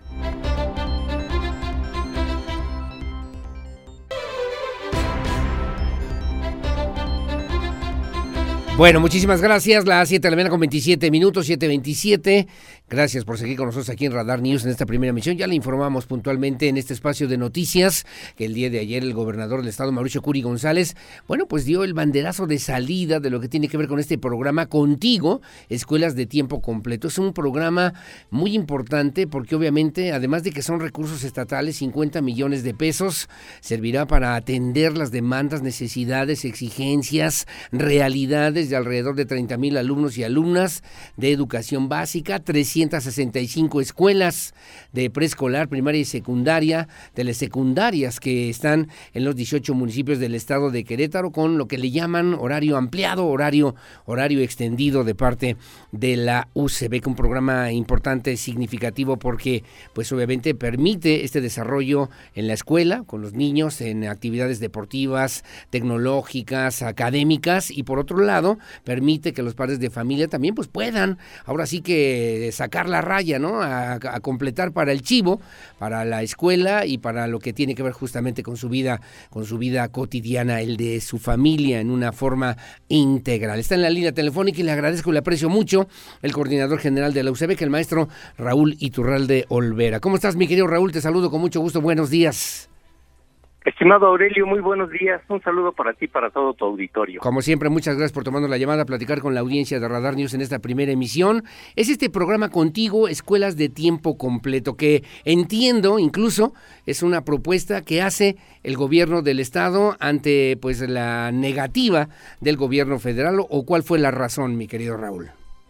Sí, así es. Este programa era impulsado por el gobierno federal anteriormente y ahora eh, para este año que prácticamente se reanuda la posibilidad de tener el programa de escuelas de tiempo completo. Ya sabes que estuvimos dos años en ausencia de las escuelas por la pandemia. Sí, sí. Entonces cambió las reglas de operación y lo sumó a, otro programa y este pues eso prácticamente canceló la posibilidad de, de llevarlo a cabo. Eh, la escuela es nuestra es el programa que absorbió a las escuelas de tiempo completo. Sí, sí. Y con las reglas de operación que tiene ese programa, pues es muy difícil implementarlo. Sí, sí, sí, claro. Ahora, hablaba yo hace ratito, porque estamos eh, pensando en 30 mil eh, chavitos, estudiantes, alumnos, alumnas, 365 escuelas, aquí particularmente en el estado de Querétaro, en los 18 municipios. Tiene un enfoque muy significativo, muy importante desde el punto de vista familiar, social y económico, mi querido Raúl Itorralde. Claro que sí, este programa es muy bueno porque apoya a escuelas que están en, situación, digamos, eh, de, poca competencia, ¿no? Sí, sí. Eh, el programa brindará fortalecimiento a la equidad y a la inclusión, apoyo económico a los directores, a los docentes y al personal de apoyo, recursos directos a las escuelas para mejoramiento de infraestructura. Sí, sí dime, dime, dime, te escucho, te escucho, Raúl. ¿Se fue? ¿Se cortó la llamada? Creo que se cortó la llamada, ¿verdad? Algo pasó. Se cortó la llamada. A ver, me estaba diciendo que son escuelas que requieren apoyo, apoyo a directores, apoyo también a los padres de familia, un entorno mejor en la comunidad precisamente para eh, pues eh, que se puedan formar formar de mejor manera, sobre todo estos chavitos en educación básica en los 18 municipios del estado de Querétaro. El gobernador le agregaba un ingrediente que además me parece importante, esta posibilidad de vivir en paz, de vivir justamente en este entorno, haciendo las cosas bien, haciéndolas en la comunidad de cada una de estas 365 escuelas. Hay una visión que tienen también las autoridades educativas para que, para que la escuela justamente se convierta en un centro de transformación social permanente y la escuela está trabajando y funcionando y formando a las nuevas generaciones. Se cortó la llamada, perdóname mi querido Raúl. Te... No, no, sí es... Algo, la, tecnología no tiene palabra, ¿verdad? no, así es, Raúl. Te decía que también habrá capacitación para los docentes y desde luego en 104 escuelas servicio de alimentos. Sí. Lo cual, pues, como tú bien decías al principio, pues apoya directamente a las familias. Correcto. ¿Este es un programa único a nivel nacional que ha retomado el gobierno del estado de Querétaro o ya se ha replicado en otros estados de la República, mi querido coordinador? La información que nosotros tenemos es que es el primer estado y hasta este momento el único que ha retomado este programa con recursos estatales.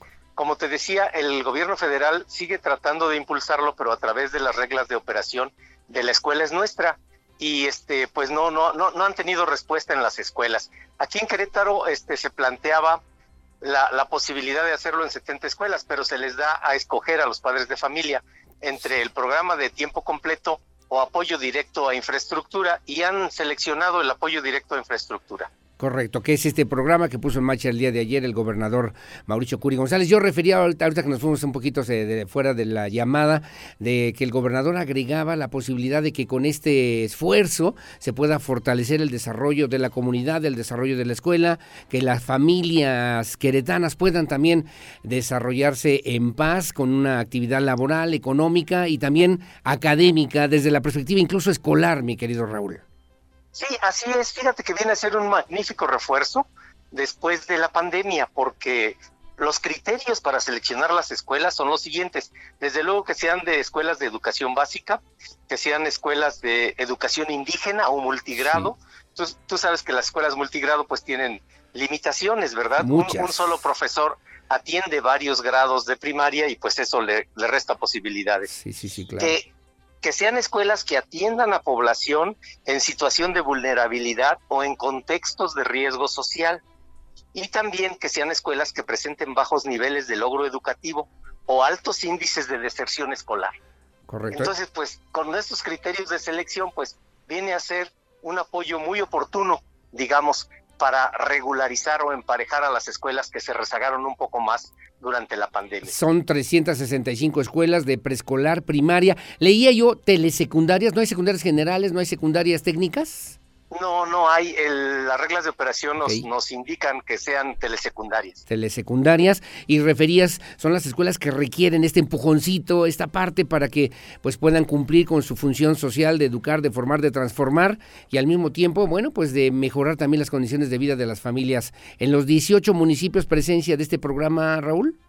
Así es, estamos en los 18 municipios con diferentes números de escuelas. Por ejemplo, aquí en Querétaro hay 46 escuelas, en San Juan del Río hay 16, pero en todos tenemos, en todos los municipios hay escuelas de tiempo completo. Correcto. Y finalmente, en el esquema de la evaluación, porque entiendo que hay una inversión, son 50 millones de pesos, es un esfuerzo de maestros, maestras, trabajadores administrativos, padres de familia y los mismos chavitos, los mismos alumnos. ¿Cómo se va a establecer, cómo se van a establecer los mecanismos de evaluación? ¿En qué fechas, en qué momento, en qué tiempo? Para que podamos saber si, eh, bueno, esta inversión valió la pena en materia educativa para el Estado de Querétaro, Raúl.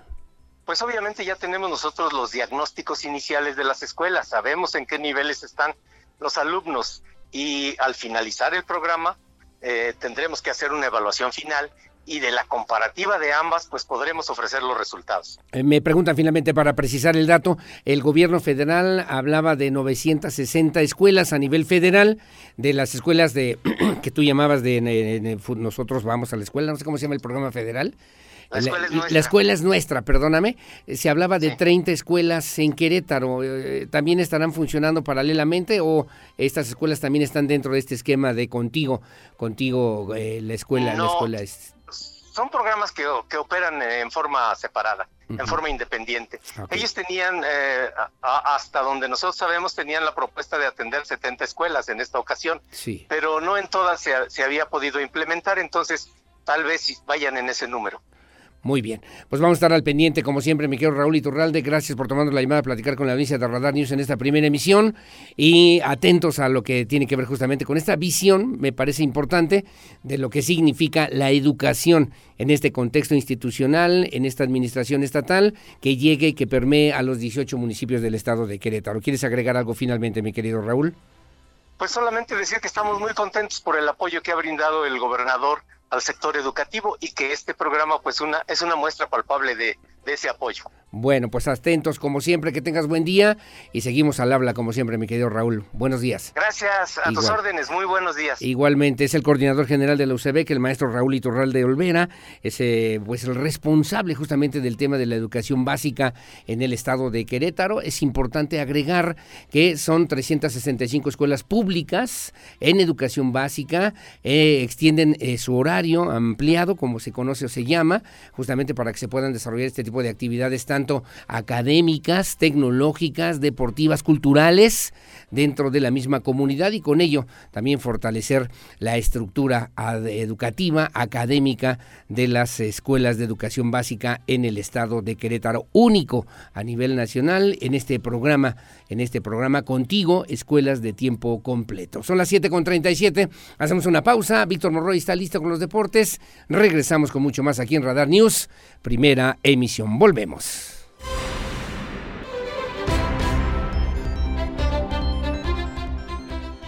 Aurelio, amigos del auditorio, muy buenos días, saludos, mi nombre es Víctor Monroy y estos son los deportes. En esta mañana vamos a comenzar platicando de las Chivas Rayadas del Guadalajara, donde inició una nueva era en el rebaño sagrado. Y es que las Chivas hicieron oficial la llegada de Fernando Hierro como nuevo director deportivo del conjunto rojiblanco, hombre con el que esperan terminar la racha de poco más de cinco años sin títulos. ¿Por qué es importante para el Guadalajara la llegada de Fernando Hierro, bueno, pues esta no va a ser la primera aventura como dirigente, ya que entre el 2007 y el 2011 ocupó el mismo puesto de la Real Federación Española de Fútbol, años en los que consiguió la Eurocopa del 2008 y la Copa del Mundo en Sudáfrica 2010. Seis años más tarde regresó al cargo durante un año previo a tomar las riendas de la Roja, pues llegó para suplir a Julen Lopetegui, a quien destituyeron del puesto de director técnico un día antes de arrancar su participación en Rusia 2018. Ahí como técnico, Hierro tuvo una marca de una victoria y tres empates para quedar eliminados en los octavos de final desde los 11 pasos por el equipo de Rusia. Además, bueno, pues en estas sus primeras palabras, sus primeras declaraciones ya como director deportivo del equipo del Guadalajara, eh, pues ya expresó que ya tiene las características que busca para el nuevo entrenador del rebaño sagrado, ya que recuerda usted que el pasado domingo se hizo oficial la salida de Ricardo Cadena. Busca pues eh, características eh, de, claras, dice que lo está buscando es pues que sea uno, un técnico que trabaje de manera directa con las fuerzas básicas. Dos, que sea un técnico que tiene conocimiento ya de lo que es la liga MX y bueno pues entre otras cosas también pues dice que lo que espera es que eh, el entrenador que llegue bueno pues eh, tenga ya eh, la experiencia en el fútbol europeo. Así que pues habrá que ver de estas características pues quiénes son los candidatos idóneos para sentarse a negociar con el equipo con el equipo rojiblanco. Pero bueno escuchemos lo que dice Fernando Hierro a su llegada al rebaño sagrado. Ilusionadísimo, es la palabra. Muy ilusionado con el nuevo reto. Es, va a ser una experiencia fantástica. Es verdad que hay diferentes motivaciones y, Chivas es una gran motivación. En el sentido de sabemos lo que significa el club, sabemos lo importante que es el club, sabemos lo que representa, sabemos que Chivas tiene una identidad, es diferente al resto. Entonces, por lo tanto, para mí, para mí es un reto personal muy bonito, al cual voy con mucha ilusión, sin duda ninguna en un momento fantástico. Es decir, eh, he tenido muchas posibilidades durante estos dos, tres últimos años. Eh, lo que quería es eh, ir a un sitio donde realmente me despertase la, ilusión de, un reto, de un proyecto, de, una, una visión, una forma de entender el fútbol. Y Chiva lo es En más información, el día de ayer, la Liga MX dio a conocer a qué hora y qué día se van a disputar los duelos de semifinales de la Apertura 2022. La antesala a la gran final estará compuesta pues por el candidato al título hasta este momento favorito, el América, además de los equipos Monterrey, Pachuca y Toluca. Las Águilas, así como la pandilla, llegan a las semifinales después de golear a sus respectivos rivales en los duelos de vuelta de los cuartos de final. Los Tuzos y Diablos por su lado también se encuentran en buena forma luego de ganar sus más recientes duelos donde han demostrado que todavía tienen suficiente pólvora. Pero bueno, ¿cómo quedaron las semifinales? América en contra de Toluca, juego de ida miércoles 19 de octubre a las 9 de la noche con 6 minutos en el estadio Nemesio 10. La vuelta será el sábado 22 de octubre a las 8 de la noche con 6 minutos, pero ya en el estadio Azteca.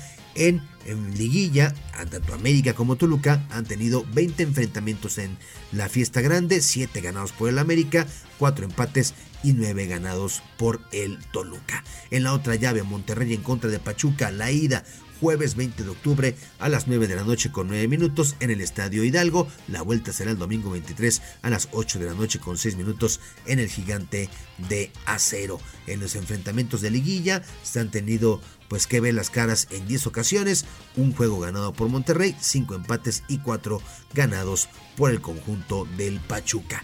Cabe señalar que si los equipos mantienen el empate en el marcador global, tras disputar la ida y la vuelta, van a avanzar a la final aquellos que mejor posición tengan en la tabla general. Esta situación le da una ventaja considerable tanto a América como a Rayados, quienes terminaron la fase regular en primero y segundo lugar respectivamente. En esta fase no valen los goles de visitante y tampoco existe la posibilidad de que los equipos lleguen a los penales por lo que será una serie de máxima exigencia. En información internacional, Karim Benzema recibió el de ayer su primer balón de oro tras una gran temporada con el Real Madrid en la que fue decisivo para la conquista del doblete de títulos tanto de la Liga Española como de la Liga de Campeones de Europa, es decir, la Champions League. Así, a sus 34 años, Benzema esculpió su mejor temporada como jugador del Madrid, fue el máximo anotador en el torneo doméstico, así como en el certamen de clubes más importante.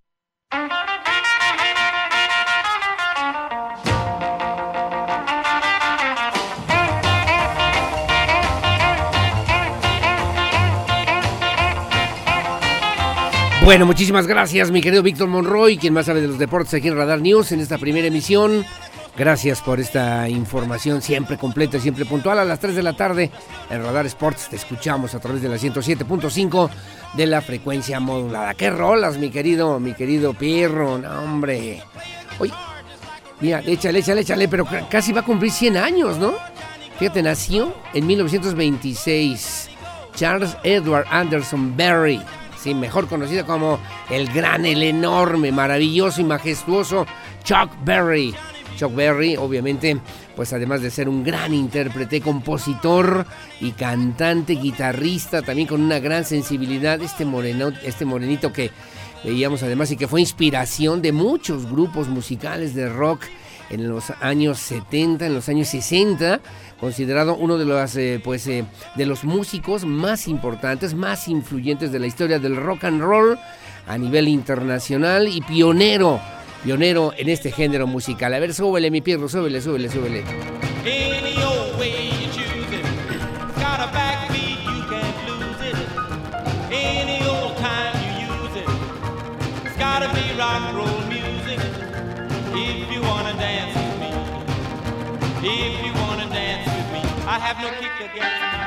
Caramba.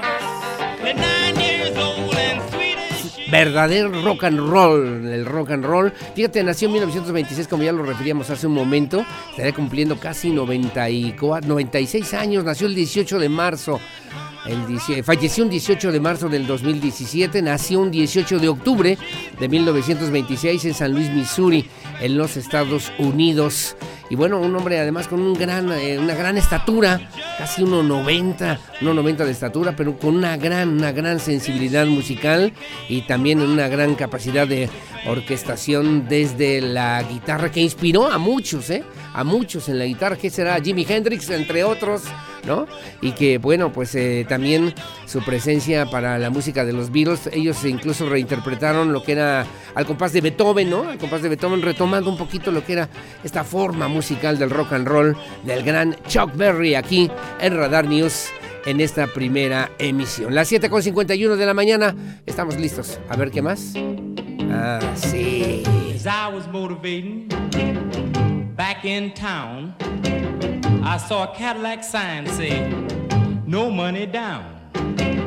So I eased on my brakes.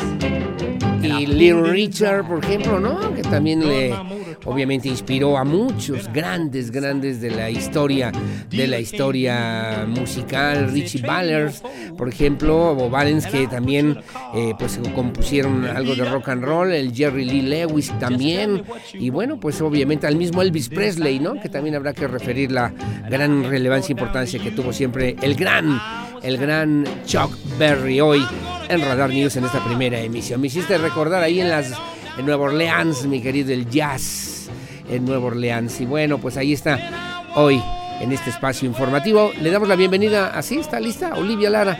Olivia Lara, adelante, vamos contigo, mi querida Oli. Buenos días, nada más y nada menos para que te reciba el gran Chuck Berry en esta mañana lluviosa, por cierto, para que se abrigue bien en un chipi chipi en toda la zona metropolitana de Querétaro. Adelante, por favor. I want power steering and power brakes. I want a powerful motor with a jet off take. I want air conditioning. I want automatic heat. I want a full Murphy bed in my back seat. I want shortwave radio. I want TV and a phone. You know I gotta talk to my baby when I'm riding alone.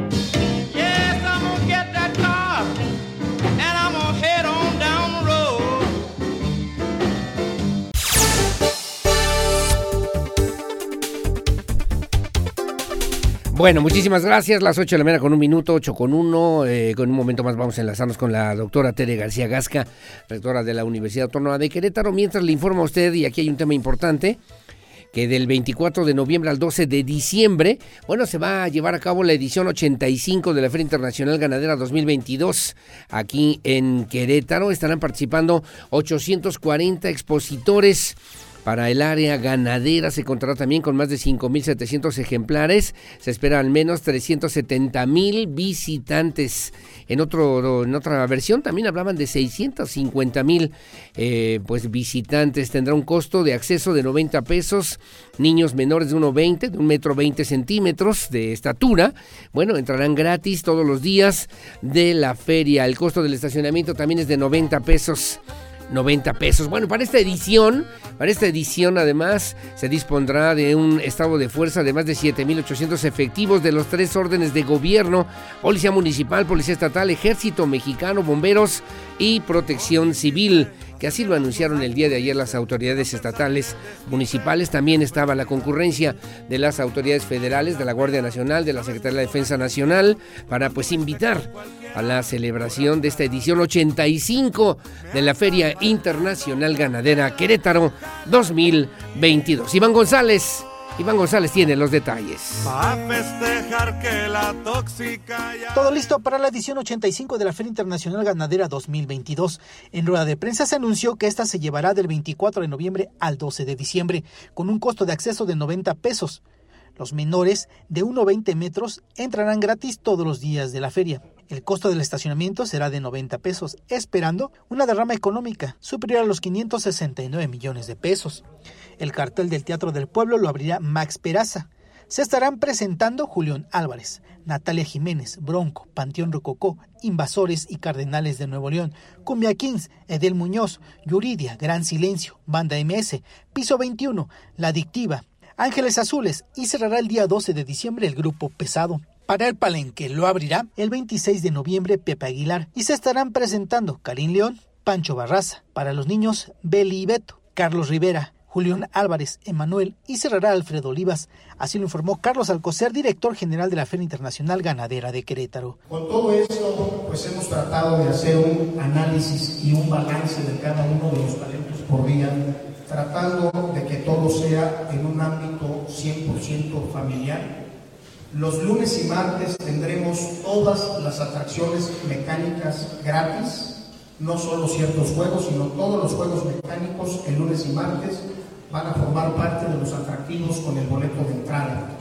Los niños de 1.20 para abajo no van a pagar durante todos los días. Estarán participando 840 expositores. Para el área ganadera se contará con más de 5.700 ejemplares y se espera que al menos 370.000 visiten la nave ganadera. Para esta edición se espera más de 496.000 asistentes y se dispondrá de un estado de fuerza de más de 7.800 efectivos de los tres órdenes de gobierno, Policía Municipal, Policía Estatal, Guardia Nacional, Ejército Mexicano, Bomberos, Seguridad Privada y Protección Civil. Para Grupo Radar, Iván González. Exacto, exacto, mi querido Pirro. Y además hay que decir, ¿no? Que la esencia, el centro, la columna vertebral de esta Feria Internacional Ganadera, pues es obviamente, justamente, pues estas exposiciones y concursos ganaderos que vienen de toda la República Mexicana, buena parte de la República Mexicana, de otros, de otros países. Y bueno, pues la intención, la intención también es que podamos eh, considerar, conocer, disfrutar de estos concursos de ganado ovino, caprino, ganado suizo, también Holstein y Jersey, que es la parte sustancial de la feria de la Feria Internacional Ganadera. Lo refería bien la secretaria de Turismo Adriana Vega Vázquez Mellado al señalar que junto con el sistema estatal DIF estarán también presentando muestra gastronómica, los locales también apoyando locales, eh, pues eh, también la economía local, atractivos turísticos en el estado dentro de la nave A del recinto expositor, además de organizar visitas con escuelas y personas con alguna discapacidad. A propósito también de la presencia de la ruta y el vino, de la ruta del vino, la muestra de los pueblos mágicos, los productos artesanales que pues son parte de los atractivos turísticos en el estado de Querétaro y junto con el sistema estatal DIV, la Secretaría de Desarrollo Agropecuario, pues logrando esta sinergia en favor de las economías locales aquí en el estado de Querétaro. Feria Ganadera 2022 del 24 de noviembre al 12 de diciembre en el Ecocentro Expositor Ganadero. Y así ya no tendría estas ganas. Por cierto decían, bueno, ahí en el centro expositor ganadero, arréglenle un poquito la entrada, ¿no? Está, pero para llorar, para llorar.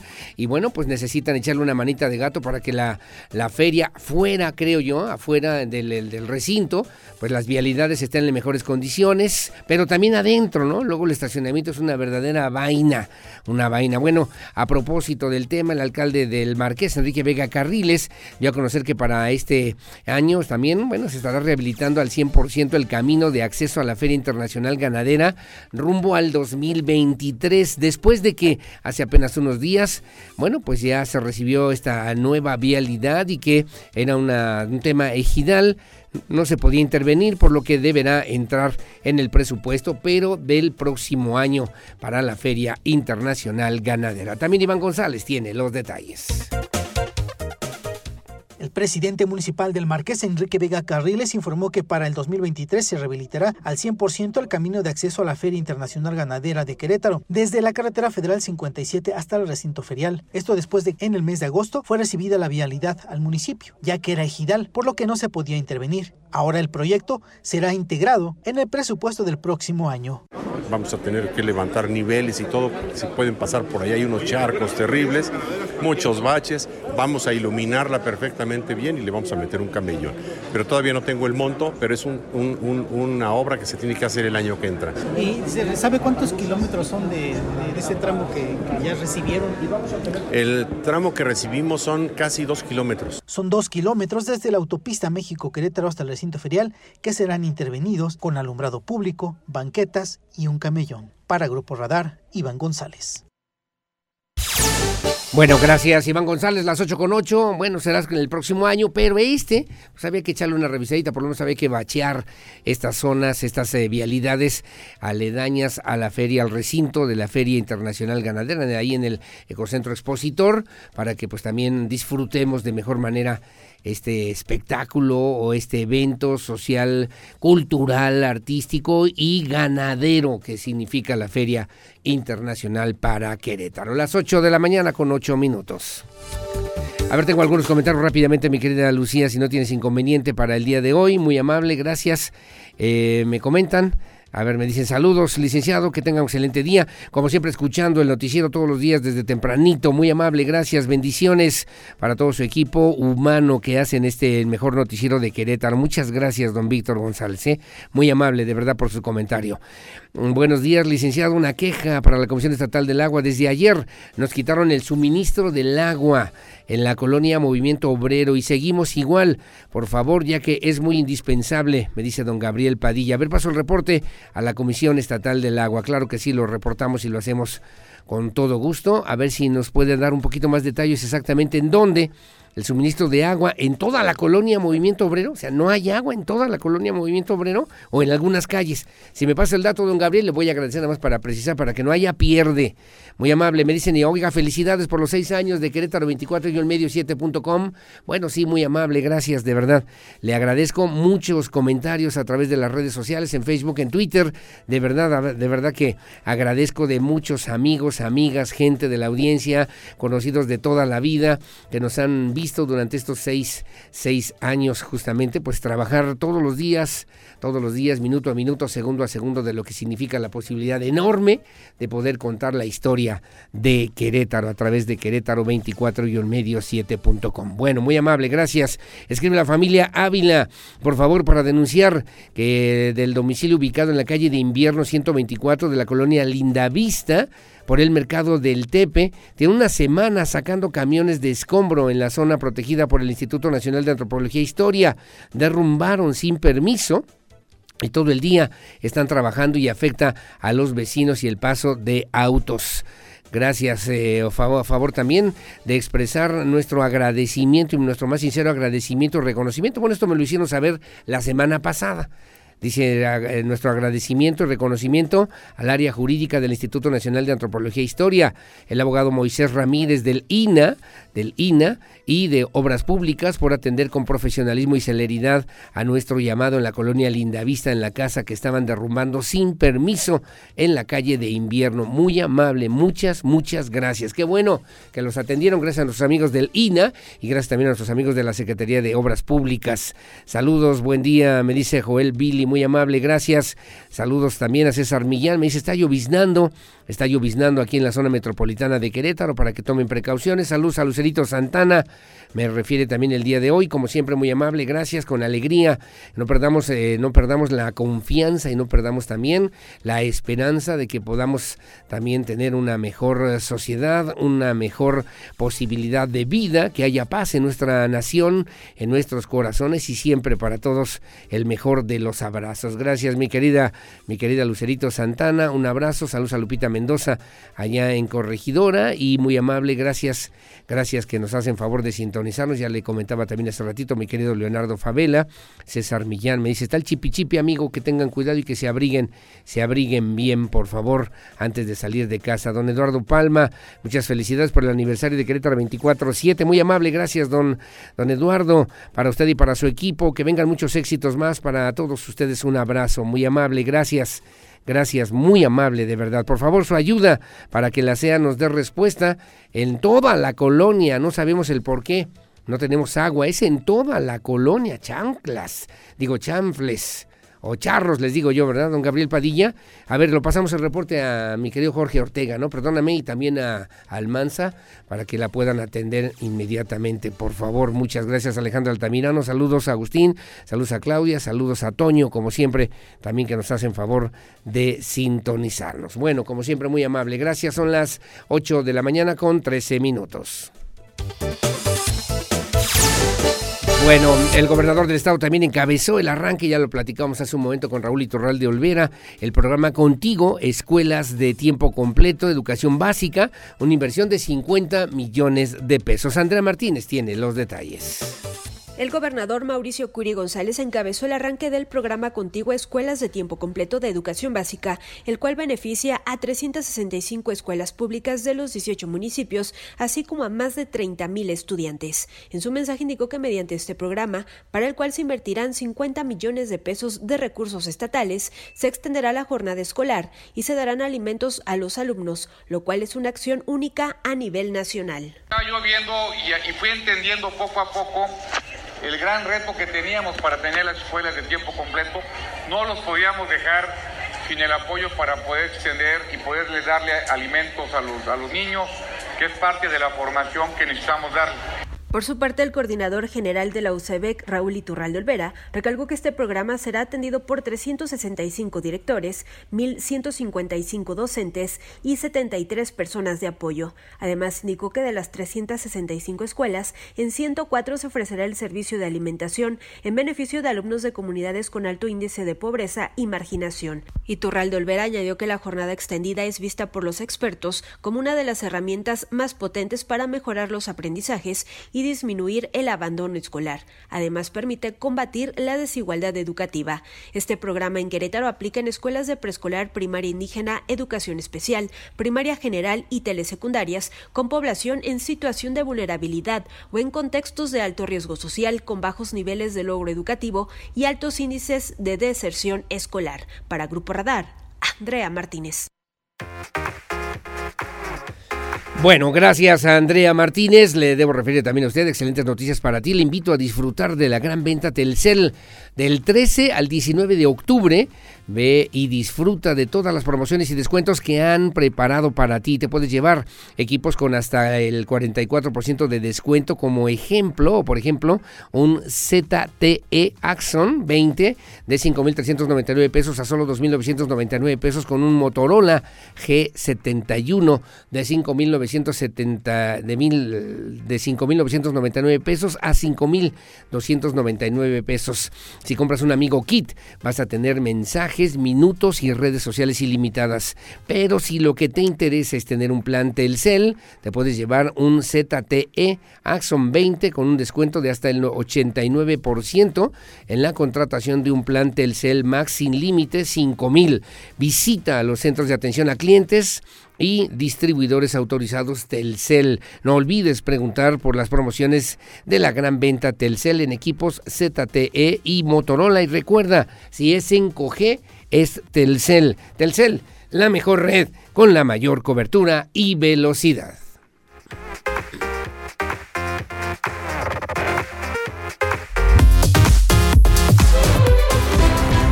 Bueno, hacemos una breve pausa. Gracias, son las 8.16 de la mañana. Regreso para platicar con la rectora, la doctora Tere García Gasca, de lo que significa justamente pues este tema que ocurre en nuestra máxima casa de estudios. Pausa, volvemos enseguida con más.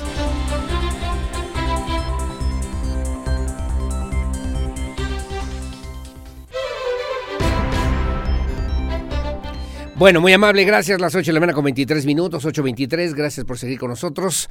Y bueno, el tema de la Universidad Autónoma de Querétaro, sin duda alguna, sigue siendo un tema importante, relevante, que pretendemos, que queremos abonar en estos espacios informativos para que se pueda encontrar una solución, una pronta solución entre, pues obviamente, las, los, les jóvenes paristas y también las autoridades universitarias. Ayer tuvieron una reunión de varias horas, de varias horas, y bueno, también ayer hubo una reunión, entiendo, con el Consejo de Directores y Directoras de las Facultades de la Universidad Autónoma de Querétaro. En la línea telefónica le agradezco y le aprecio mucho la rectora Tere García Gasca. Doctora, ¿cómo está? Buenos días. ¿Qué tal, Aurelio? Muy buenos días. ¿Sí nos, escuchamos bien? Nos escuchamos perfectamente bien, doctora. Muy amable. Gracias por tomarnos la llamada y platicar con la audiencia de Radar News en esta primera emisión. Al día de hoy, en este martes 18 de octubre, después de lo que vivimos, conocimos, escuchamos el día de ayer la marcha, vivimos también y conocimos eh, la reunión que sostuvieron con los estudiantes paristas, el tema de pues de la estatua del de maestro Fernando Díaz Ramírez, que también llamó la atención en las redes sociales, luego una reunión importante en la noche en con los eh, directores y directoras de las diferentes facultades. ¿Qué hay al respecto? ¿Qué hay al día de hoy? ¿Y qué sigue ocurriendo en la Universidad Autónoma de Querétaro, doctora? Pues en realidad lo más importante creo que es justamente esta apertura del diálogo. Sí. Creo que ese es el gran paso que, que se logró ayer, en donde pues sí, fue una reunión larga, pero muy, muy importante. Se expresaron las, las digamos, las ideas, la, lo que lleva a las los estudiantes a este punto. Básicamente el punto que se tocó fue lo que ellos han llamado el voto de confianza y la forma en la que se, ellos, ellas ven que se pueda cumplir y la forma en la que desde nosotros, nuestro punto de vista, pues vemos que, que sí podemos hacer y que no podemos hacer, ¿no? Y, y eventualmente entendemos, entendemos que necesitan certeza. Y en eso, en ese tenor de dar certeza, de dar garantía, es que nosotras, nosotros vamos a presentar el día de hoy una propuesta por correo electrónico directamente para que eh, el que ya se discutió ayer desde luego, pero hoy se va a presentar de manera formal para que se pueda consultar a la comunidad estudiantil por parte del, del grupo que está encabezando la mesa. ¿Esta propuesta, entiendo yo, la puso a consideración de las directoras, los directores de las facultades o es una propuesta que sale de la oficina de la rectora, de la doctora Tere García Gasca, doctora?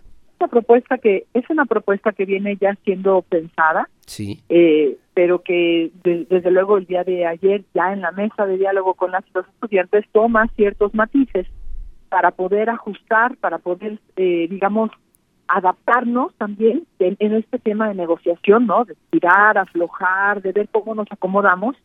Entonces, eh, toma cierto matiz, que es la que se discute con las y los estudiantes, y que va en, en el tema justamente de, de darles la, la garantía de confianza que piden eh, y que nosotras, nosotros pensamos que, que vaya que pues es, es factible hacer un esfuerzo en ese sentido sin violentar los derechos humanos ni los derechos laborales de nadie, pero que también es importante que las y los estudiantes sepan que estamos en la disposición de hacer la- la- las investigaciones que ellos consideren siempre que se presenten las pruebas correspondientes. Se, eh, se- se argumentan algunas situaciones que, como yo les comento, no tenemos de muchas de ellas no tenemos eh, evidencia y que necesitamos que nos sean entregadas para poder hacer investigación. Y, y se habla básicamente de eso, de, de un tema general de erradicación de la violencia, no únicamente de la violencia en género, y que por lo tanto eh, se, se pide esta este voto de confianza, como le han llamado. Incluso refería usted, entiendo yo, ante los medios de comunicación el día de ayer, bueno, este balance del 2018 al 2022, donde se han dado de baja a 26 trabajadores, trabajadoras por algún caso de violencia, de violencia de la que sea, o hasta violencia de género, y que han retomado de parte del Agua Viva alrededor de 43 denuncias por parte de la Universidad Autónoma de Querétaro, doctora. Sí, en realidad son 310 denuncias llegadas al Aguaví. Sí. Y, y algunas de estas denuncias sí derivan en- al área laboral. Eh, en el área laboral se han recibido 43 denuncias, la mayor parte de ellas recibidas por parte del Aguaví, pero otras no. Y de estas 43 denuncias, 26 han eh, resultado en en la terminación de la relación laboral, rescisión. justamente por violencia de género, no no por otra cosa, sino por violencia de género. Ahora, cuando, cuando se refiere que las, eh, las paristas, estas jóvenes, estos jóvenes están solicitando también certeza, eh, yo platiqué con ellos el día de ayer o con ellas el día de ayer en este espacio informativo y me decían, seguimos nosotros exigiendo la renuncia, separación, bueno, renuncia, se mantienen ellos todavía ese concepto, de estos cuatro, tres funcionarios, un maestro, un profesor académico, investigador de la Universidad Autónoma de Querétaro. ¿Ya hay más flexibilidad sobre este tema, sobre este punto, doctora, o seguimos como al principio hace 21 días? No, no. Lo que se comentó ayer es que eh, estas personas, estos cuatro docentes funcionarios, Sí. todos son docentes en realidad también, Sí. eh, están en la disposición de pedir licencia para poder permitir que se haga la investigación que las y los estudiantes están solicitando con respecto a, a, a estos a los puntos que en particular ponen sobre la mesa. Pero lo que también les decimos a, a las y los estudiantes es que primero se tiene que presentar la eh, queja, la evidencia de lo que se está mencionando. No, no puede ser simplemente como una eh, opinión general, ¿no? Por Sí, muy sí. general que sea, se tiene que presentar y entonces se hace una investigación al respecto. Y también comentamos que, bueno, eventualmente se dará un resultado que estará será acorde a lo que se está comentando para aquellas faltas que sí se que, que, sí resulten ser. correcto. Eh, creo que hay que comprender un poco más eh, en, general pues cómo cuál es el debido proceso cómo la universidad lo lleva a cabo y que eventualmente pues hay cuestiones hay situaciones que pueden ser resueltas sin que haya necesariamente sanciones determinantes hay hay, hay un abanico de posibilidades pero sobre todo yo les decía que no solamente el objetivo no solamente es llegar a la sanción, sino qué pasa después de la sanción. Sí, claro. ¿Cómo hacemos para que cambiemos en realidad? ¿Cómo hacemos para que comprendamos el problema y podamos mejorar? De otra forma, pues si nos quedamos solamente en la sanción, no vamos a avanzar. Ustedes eh, el día de hoy harán ese planteamiento con esa posibilidad de la licencia de estos cuatro profesores, investigadores, funcionarios y cuándo tendrán el tiempo los, eh, las jóvenes, los jóvenes para poder eh, tener una respuesta en esta misma semana, doctora. Y justamente lo que hablábamos es que vamos a hablar, siempre vamos a trabajar eh, en función de metas y de tiempos, para no hacer esto infinito. Entonces, eh, eh, hoy entregamos la propuesta, ellas y ellos nos harán saber en cuánto tiempo nos entregarán la opinión de la comunidad universitaria para volvernos a sentar lo más pronto posible. Lo más y en esta siguiente reunión, entonces establecer nuevas metas y, la intención es también ir dándole viabilidad a las cuestiones universitarias, que no nos quedemos paralizados, aunque el paro siga, que no se quede paralizada la universidad, porque es indispensable darle justamente salida a, muchos aspectos que están hoy eh, pues atorados. ¿no? Se, pondrá a consideración también eh, lo que usted señalaba la semana pasada que nos hizo favor de compartir en este espacio informativo, el riesgo de perder el semestre o la posibilidad de que se retomen por lo menos clases virtuales ya en esta misma propuesta que el día de hoy presentarán, doctora es parte de lo que podremos discutir. Eh, sí se habló también ayer de esto, se habló justamente pues de que no se trata de una amenaza, en realidad estamos informando también a un sector de la comunidad que está, está muy preocupada por este aspecto y las salidas, las alternativas que nosotros estamos viendo para que esto, para que no se pierda el semestre. Se, explicó ayer esta situación y eh, eh, es, de los, es de los primeros puntos que tendríamos que poner sobre la mesa con las y los estudiantes para poder llegar a acuerdos y no detener el semestre, darle la, salida, la mejor salida posible en estos momentos y que todo siga adelante, sobre todo por aquellas de aquellos estudiantes que están en sus últimos semestres o que están en posgrado y que el tiempo corre en contra de ellos y necesitamos darles desde luego una respuesta una respuesta pronta y también puntual.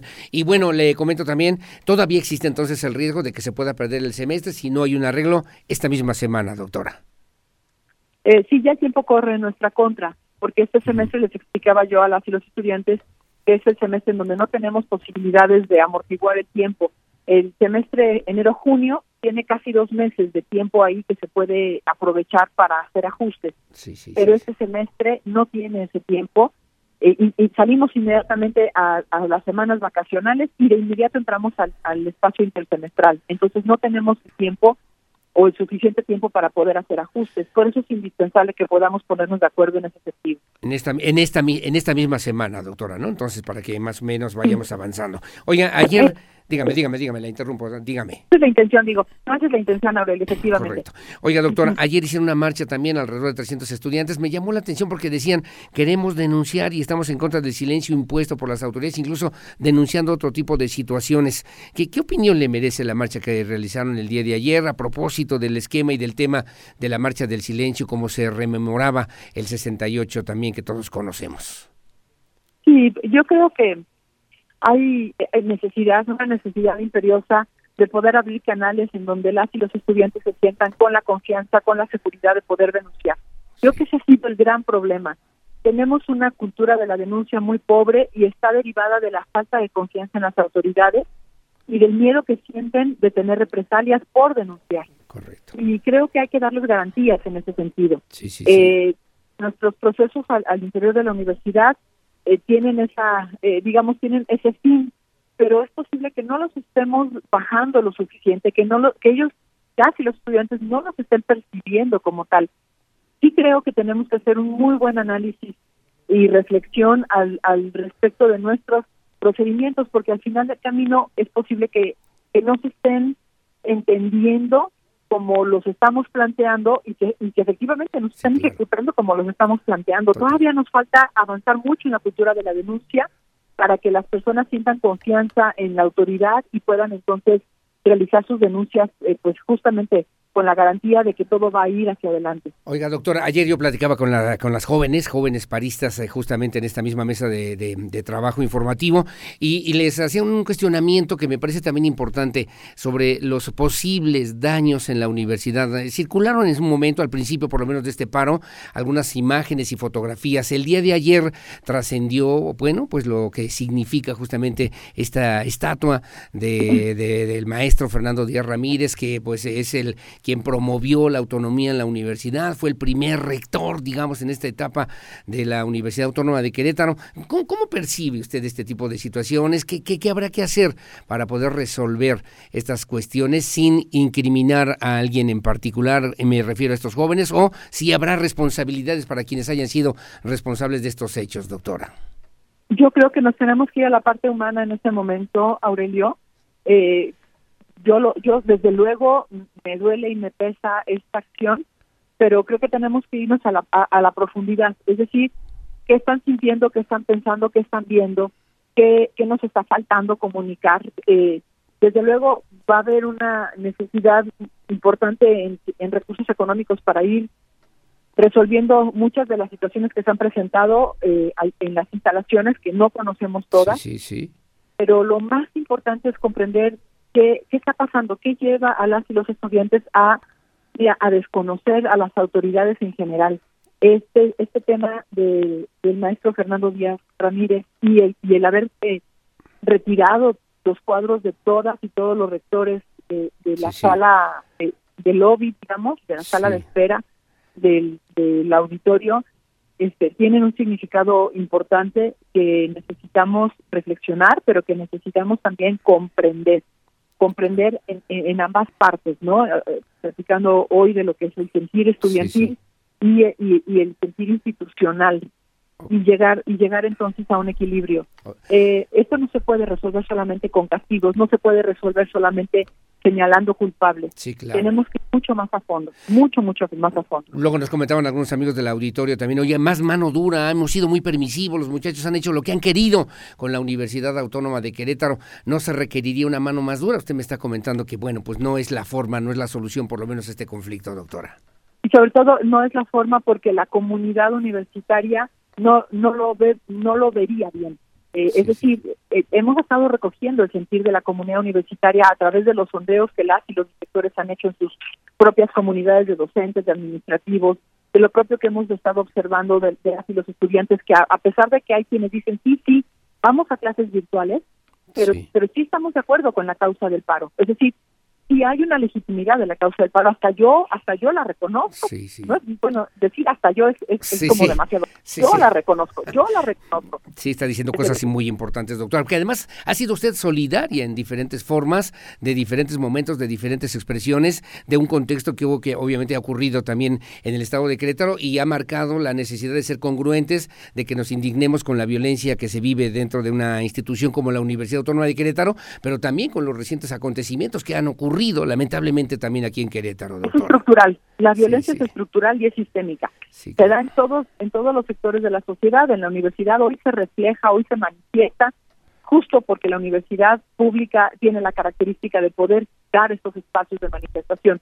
Pero si estos, eh, eh, pero esto se puede replicar en cualquier otro espacio con menor o, con mayor libertad. Eh, el, el problema es justamente ir al punto que nos aqueja es tratar de resolver aquellas situaciones que son el problema en realidad. Y, regresando al tema de la mano dura, recogemos nosotros la, la, opinión y el sentir de la comunidad universitaria y comprendemos que la el camino es el diálogo, el camino es comprendernos, escucharnos y llegar a acuerdos y por ahí vamos a trabajar. Intereses políticos, doctora, que se hayan querido pues entrometer por lo menos en este conflicto, en esta crisis.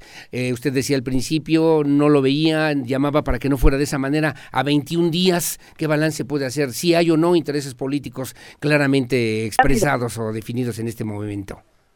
Sí ha habido, se ha habido, Aurelio. Hemos, eh, yo celebro que también las y los estudiantes decían en el movimiento y justamente ayer decían nosotros no, sí se nos han acercado pero no no lo estamos permitiendo porque para nosotros el movimiento debe ser legítimo y debe ir hacia donde queremos y también nosotros lo, lo, vemos de esa forma. Sí, sí, hay algunos eh, algunos intereses políticos de diversas eh, de diversos actores que hemos estado eh, rechazando y bueno, pues decir simplemente que el viernes, por ejemplo, en la rueda de prensa que dimos, sufrimos un ataque cibernético de más de 3.000 troles que, que afectaron el sentido de la de la percepción general, digamos, de este, de este evento y que estos ataques cibernéticos pues no son más que estas intromisiones políticas porque porque son son digo porque tiene cuesta mucho dinero hacer este tipo de cosas no, no es un tema de estudiantes. Ahora intromisiones políticas como de qué partidos como de quién o de quiénes doctora a nombres de alguien que pudiera ser responsable de esta situación que afecta de alguna manera a la universidad doctora. No tenemos, no tengo como tal la evidencia concreta, entonces por eso no, no, no menciono nombres, pero no es nada más un solo partido político o persona, personajes de un solo partido político, hay intereses diversos y en ese sentido pues estamos haciendo el llamado de que se respete este movimiento estudiantil y que nos permitan a las y los universitarios eh, resolverlo con nuestros propios medios, que son básicamente el diálogo y los acuerdos. Eh, lo que con quien nos hemos podido acercar es con la secretaria de gobierno, a quien hemos pedido que se mantengan eh, pendientes desde luego, pero al margen y que nos permitan actuar y así ha sido. Del PRI, del PAN, de Morena, de otros partidos políticos, de otras organizaciones, doctor, pues también había que saberlo, ¿no?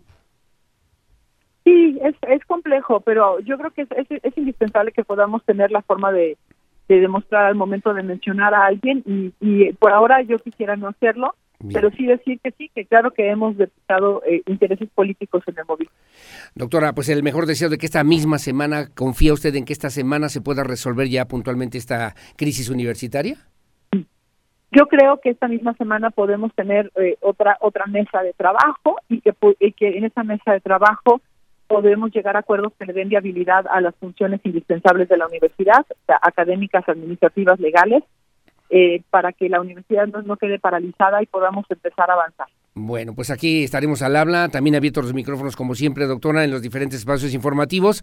Gracias por tomarnos la llamada, le mando un abrazo como siempre y bueno, sé que fue su cumpleaños, así que estamos a la orden como siempre, doctora.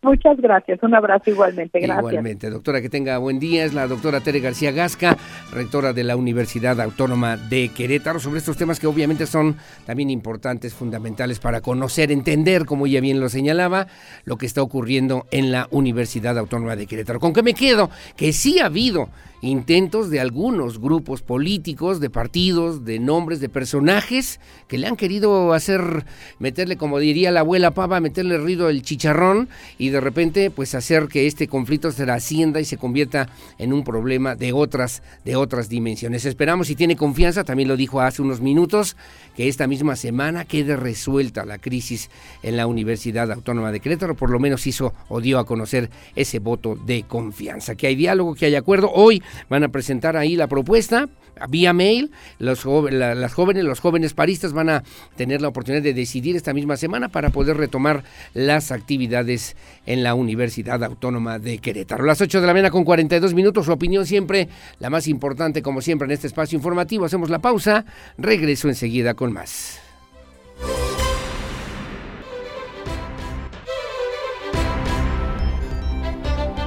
Bueno, muchísimas gracias. Las 8 de la mañana con 49 minutos, 8.49. Rápidamente nada más invitarlo al tour La Vecindad Santanera, eh, Radar 107 y el municipio de Corregidora. Eh, pues nos invitan este tour La Vecindad Santanera este 21 de octubre en el Estadio Americano de la Deportiva del Pueblito. Disfruta de la maldita vecindad y también de la Sonora de la Sonora Santanera. Darán un concierto gratuito como parte del cuarto festival Huesos y Tradiciones celebrado por el municipio de Corregidora con motivo del Día de Muertos. Mantente atento a la Estación Verde y participa por tus boletos para este asombroso concierto que juntará a dos grandes agrupaciones mexicanas. Recuerda que si bien es un evento gratuito, bueno, pues necesitamos, ¿no? Necesitamos los accesos para que haya orden, para disfrutar de mejor manera y en familia de este gran espectáculo. La vecindad santanera está en operación en radar 107.5. Tengo pases dobles, hay que marcar, bueno, mandar un mensaje en el WhatsApp en el 442-592-1075. Me dice su nombre, me dice también su colonia. Quiero ir al tour La Vecindad Santanera aquí en el municipio de Corregidora. Gracias, como siempre, a las 8 de la mañana con 51 minutos.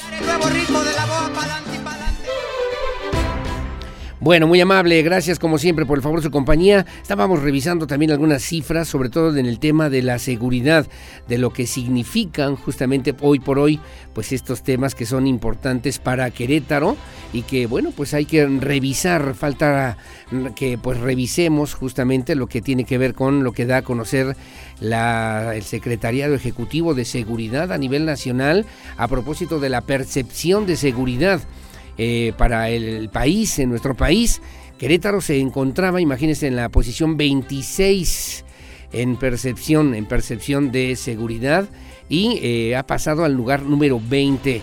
Eh, la Secretaría de Seguridad Ciudadana, incluso en Querétaro, está subiendo un documento, me llamó la atención, porque refiere justamente que disminuyó la percepción de inseguridad 8.3% según los datos del INEGI. Usted lo está viendo ahora ahí en su imagen, en su pantalla, de acuerdo con esta encuesta, esta encuesta nacional de seguridad que realiza el INEGI. Bueno, pues se da cuenta puntual, ahí lo está viendo usted, de que Querétaro ha disminuido la percepción de inseguridad entre la ciudadanía mayor de 18 años en comparación con el trimestre anterior. Estaba yo revisando nada más eh, pues algunos datos, algunos números justamente sobre estos temas sobre estos temas, sobre esta información que está circulando en redes sociales. Y bueno, déjeme comentarle que, bueno, Querétaro, Querétaro eh, pues se encuentra en, dentro de las ciudades, dentro, dentro de las ciudades con mayor percepción de seguridad, o dicho de otra manera, con menor percepción de inseguridad, lo que implica pues un trabajo importante que se tiene que realizar desde la perspectiva de las instituciones, instituciones dedicadas justamente al tema de la seguridad. Así que son 10 puntos porcentuales en este ranking nacional que pasamos de la posición 26 a la posición 20 en mejor percepción de seguridad y bueno, como ya lo usted está viendo también en su imagen, Querétaro también en este lugar que sin lugar a dudas es importante junto junto por ejemplo con eh, pues ciudades ciudades así de las de menor incidencia en Santa Catarina Nuevo León Apodaca Nuevo León pero déjeme comentarle Querétaro se ubica con un 54.4 en junio del 2022 y en septiembre del 2022 con 60.46 eh, con perdóneme con 46.1 de 54.4 a 46.1 pero bueno, vemos estados que pues andan en los 89, Ciudad Obregón, Sonora 89.7 y 90.1% en estos dos datos que están circulando a través de las redes sociales y que lo compartimos mañana. Vamos a hacer el análisis completo y puntual de lo que significan justamente estos índices o percepción de seguridad que ubica a Querétaro en el lugar 20 y estaba en el lugar 26, caminando obviamente en un esquema importante eh, al, al, trabajar justamente en el esquema de la percepción de seguridad 9.1 más de percepción de seguridad, según los datos que da a conocer el mismo INEGI, la encuesta nacional de seguridad. Bueno, como siempre, muy amable, gracias. Son las 8 de la mañana con 54 minutos.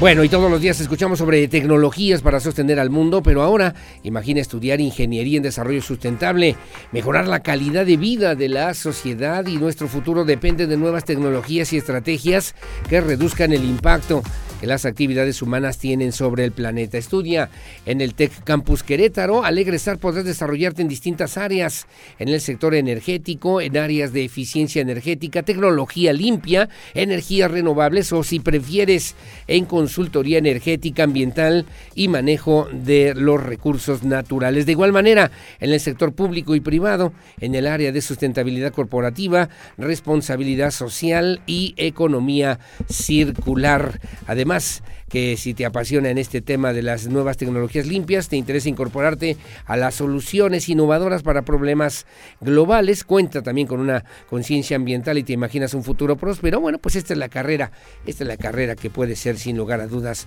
para ti. Hazlo épico estudiando ingeniería en desarrollo sustentable en el TEC Campus Querétaro, hoy justamente a propósito del Día Mundial de la Protección de la Naturaleza. Bueno, ya nos vamos, ya nos vamos rápidamente, nada más gracias a nuestros amigos que se comunicaron con nosotros. Gran Chuck Berry y los ganadores también para ir al tour La Vecindad Santanera. Gracias a Patricia López, Marisa Sánchez, con una identificación ya puede venir de, este momento. Bueno, no, a las 10 de la mañana hasta las 2 de la 3 de la tarde me están comentando para que recojan su pase doble para que puedan acudir al tour La Vecindad Santanera que se va a llevar a cabo este próximo 21 de octubre en el Estadio Americano. Patricia López, Marisa Sánchez, también Esther Martínez, gracias a Juan Palacios y también Daniel Tierra Fría. Con muchísimo gusto a través de este espacio informativo. Ya nos vamos, son las 8.56. Gracias, mi Pirro Hernández. Que tengas buen día, como siempre, en la producción digital. Gracias a Regina Martínez en la parte de la televisión en Radar TV Canal 71 y gracias a Lucía Peñanaba en la coordinación general informativa. Yo soy Aurelio Peña, como siempre gracias por su compañía y sobre todo mucho agradezco y aprecio el favor de su confianza siempre con la fuerza de la verdad. Buenos días, hasta mañana.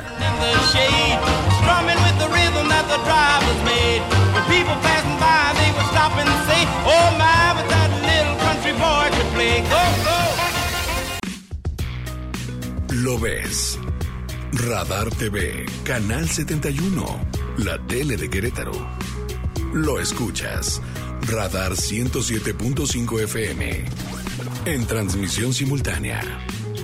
Continuamos.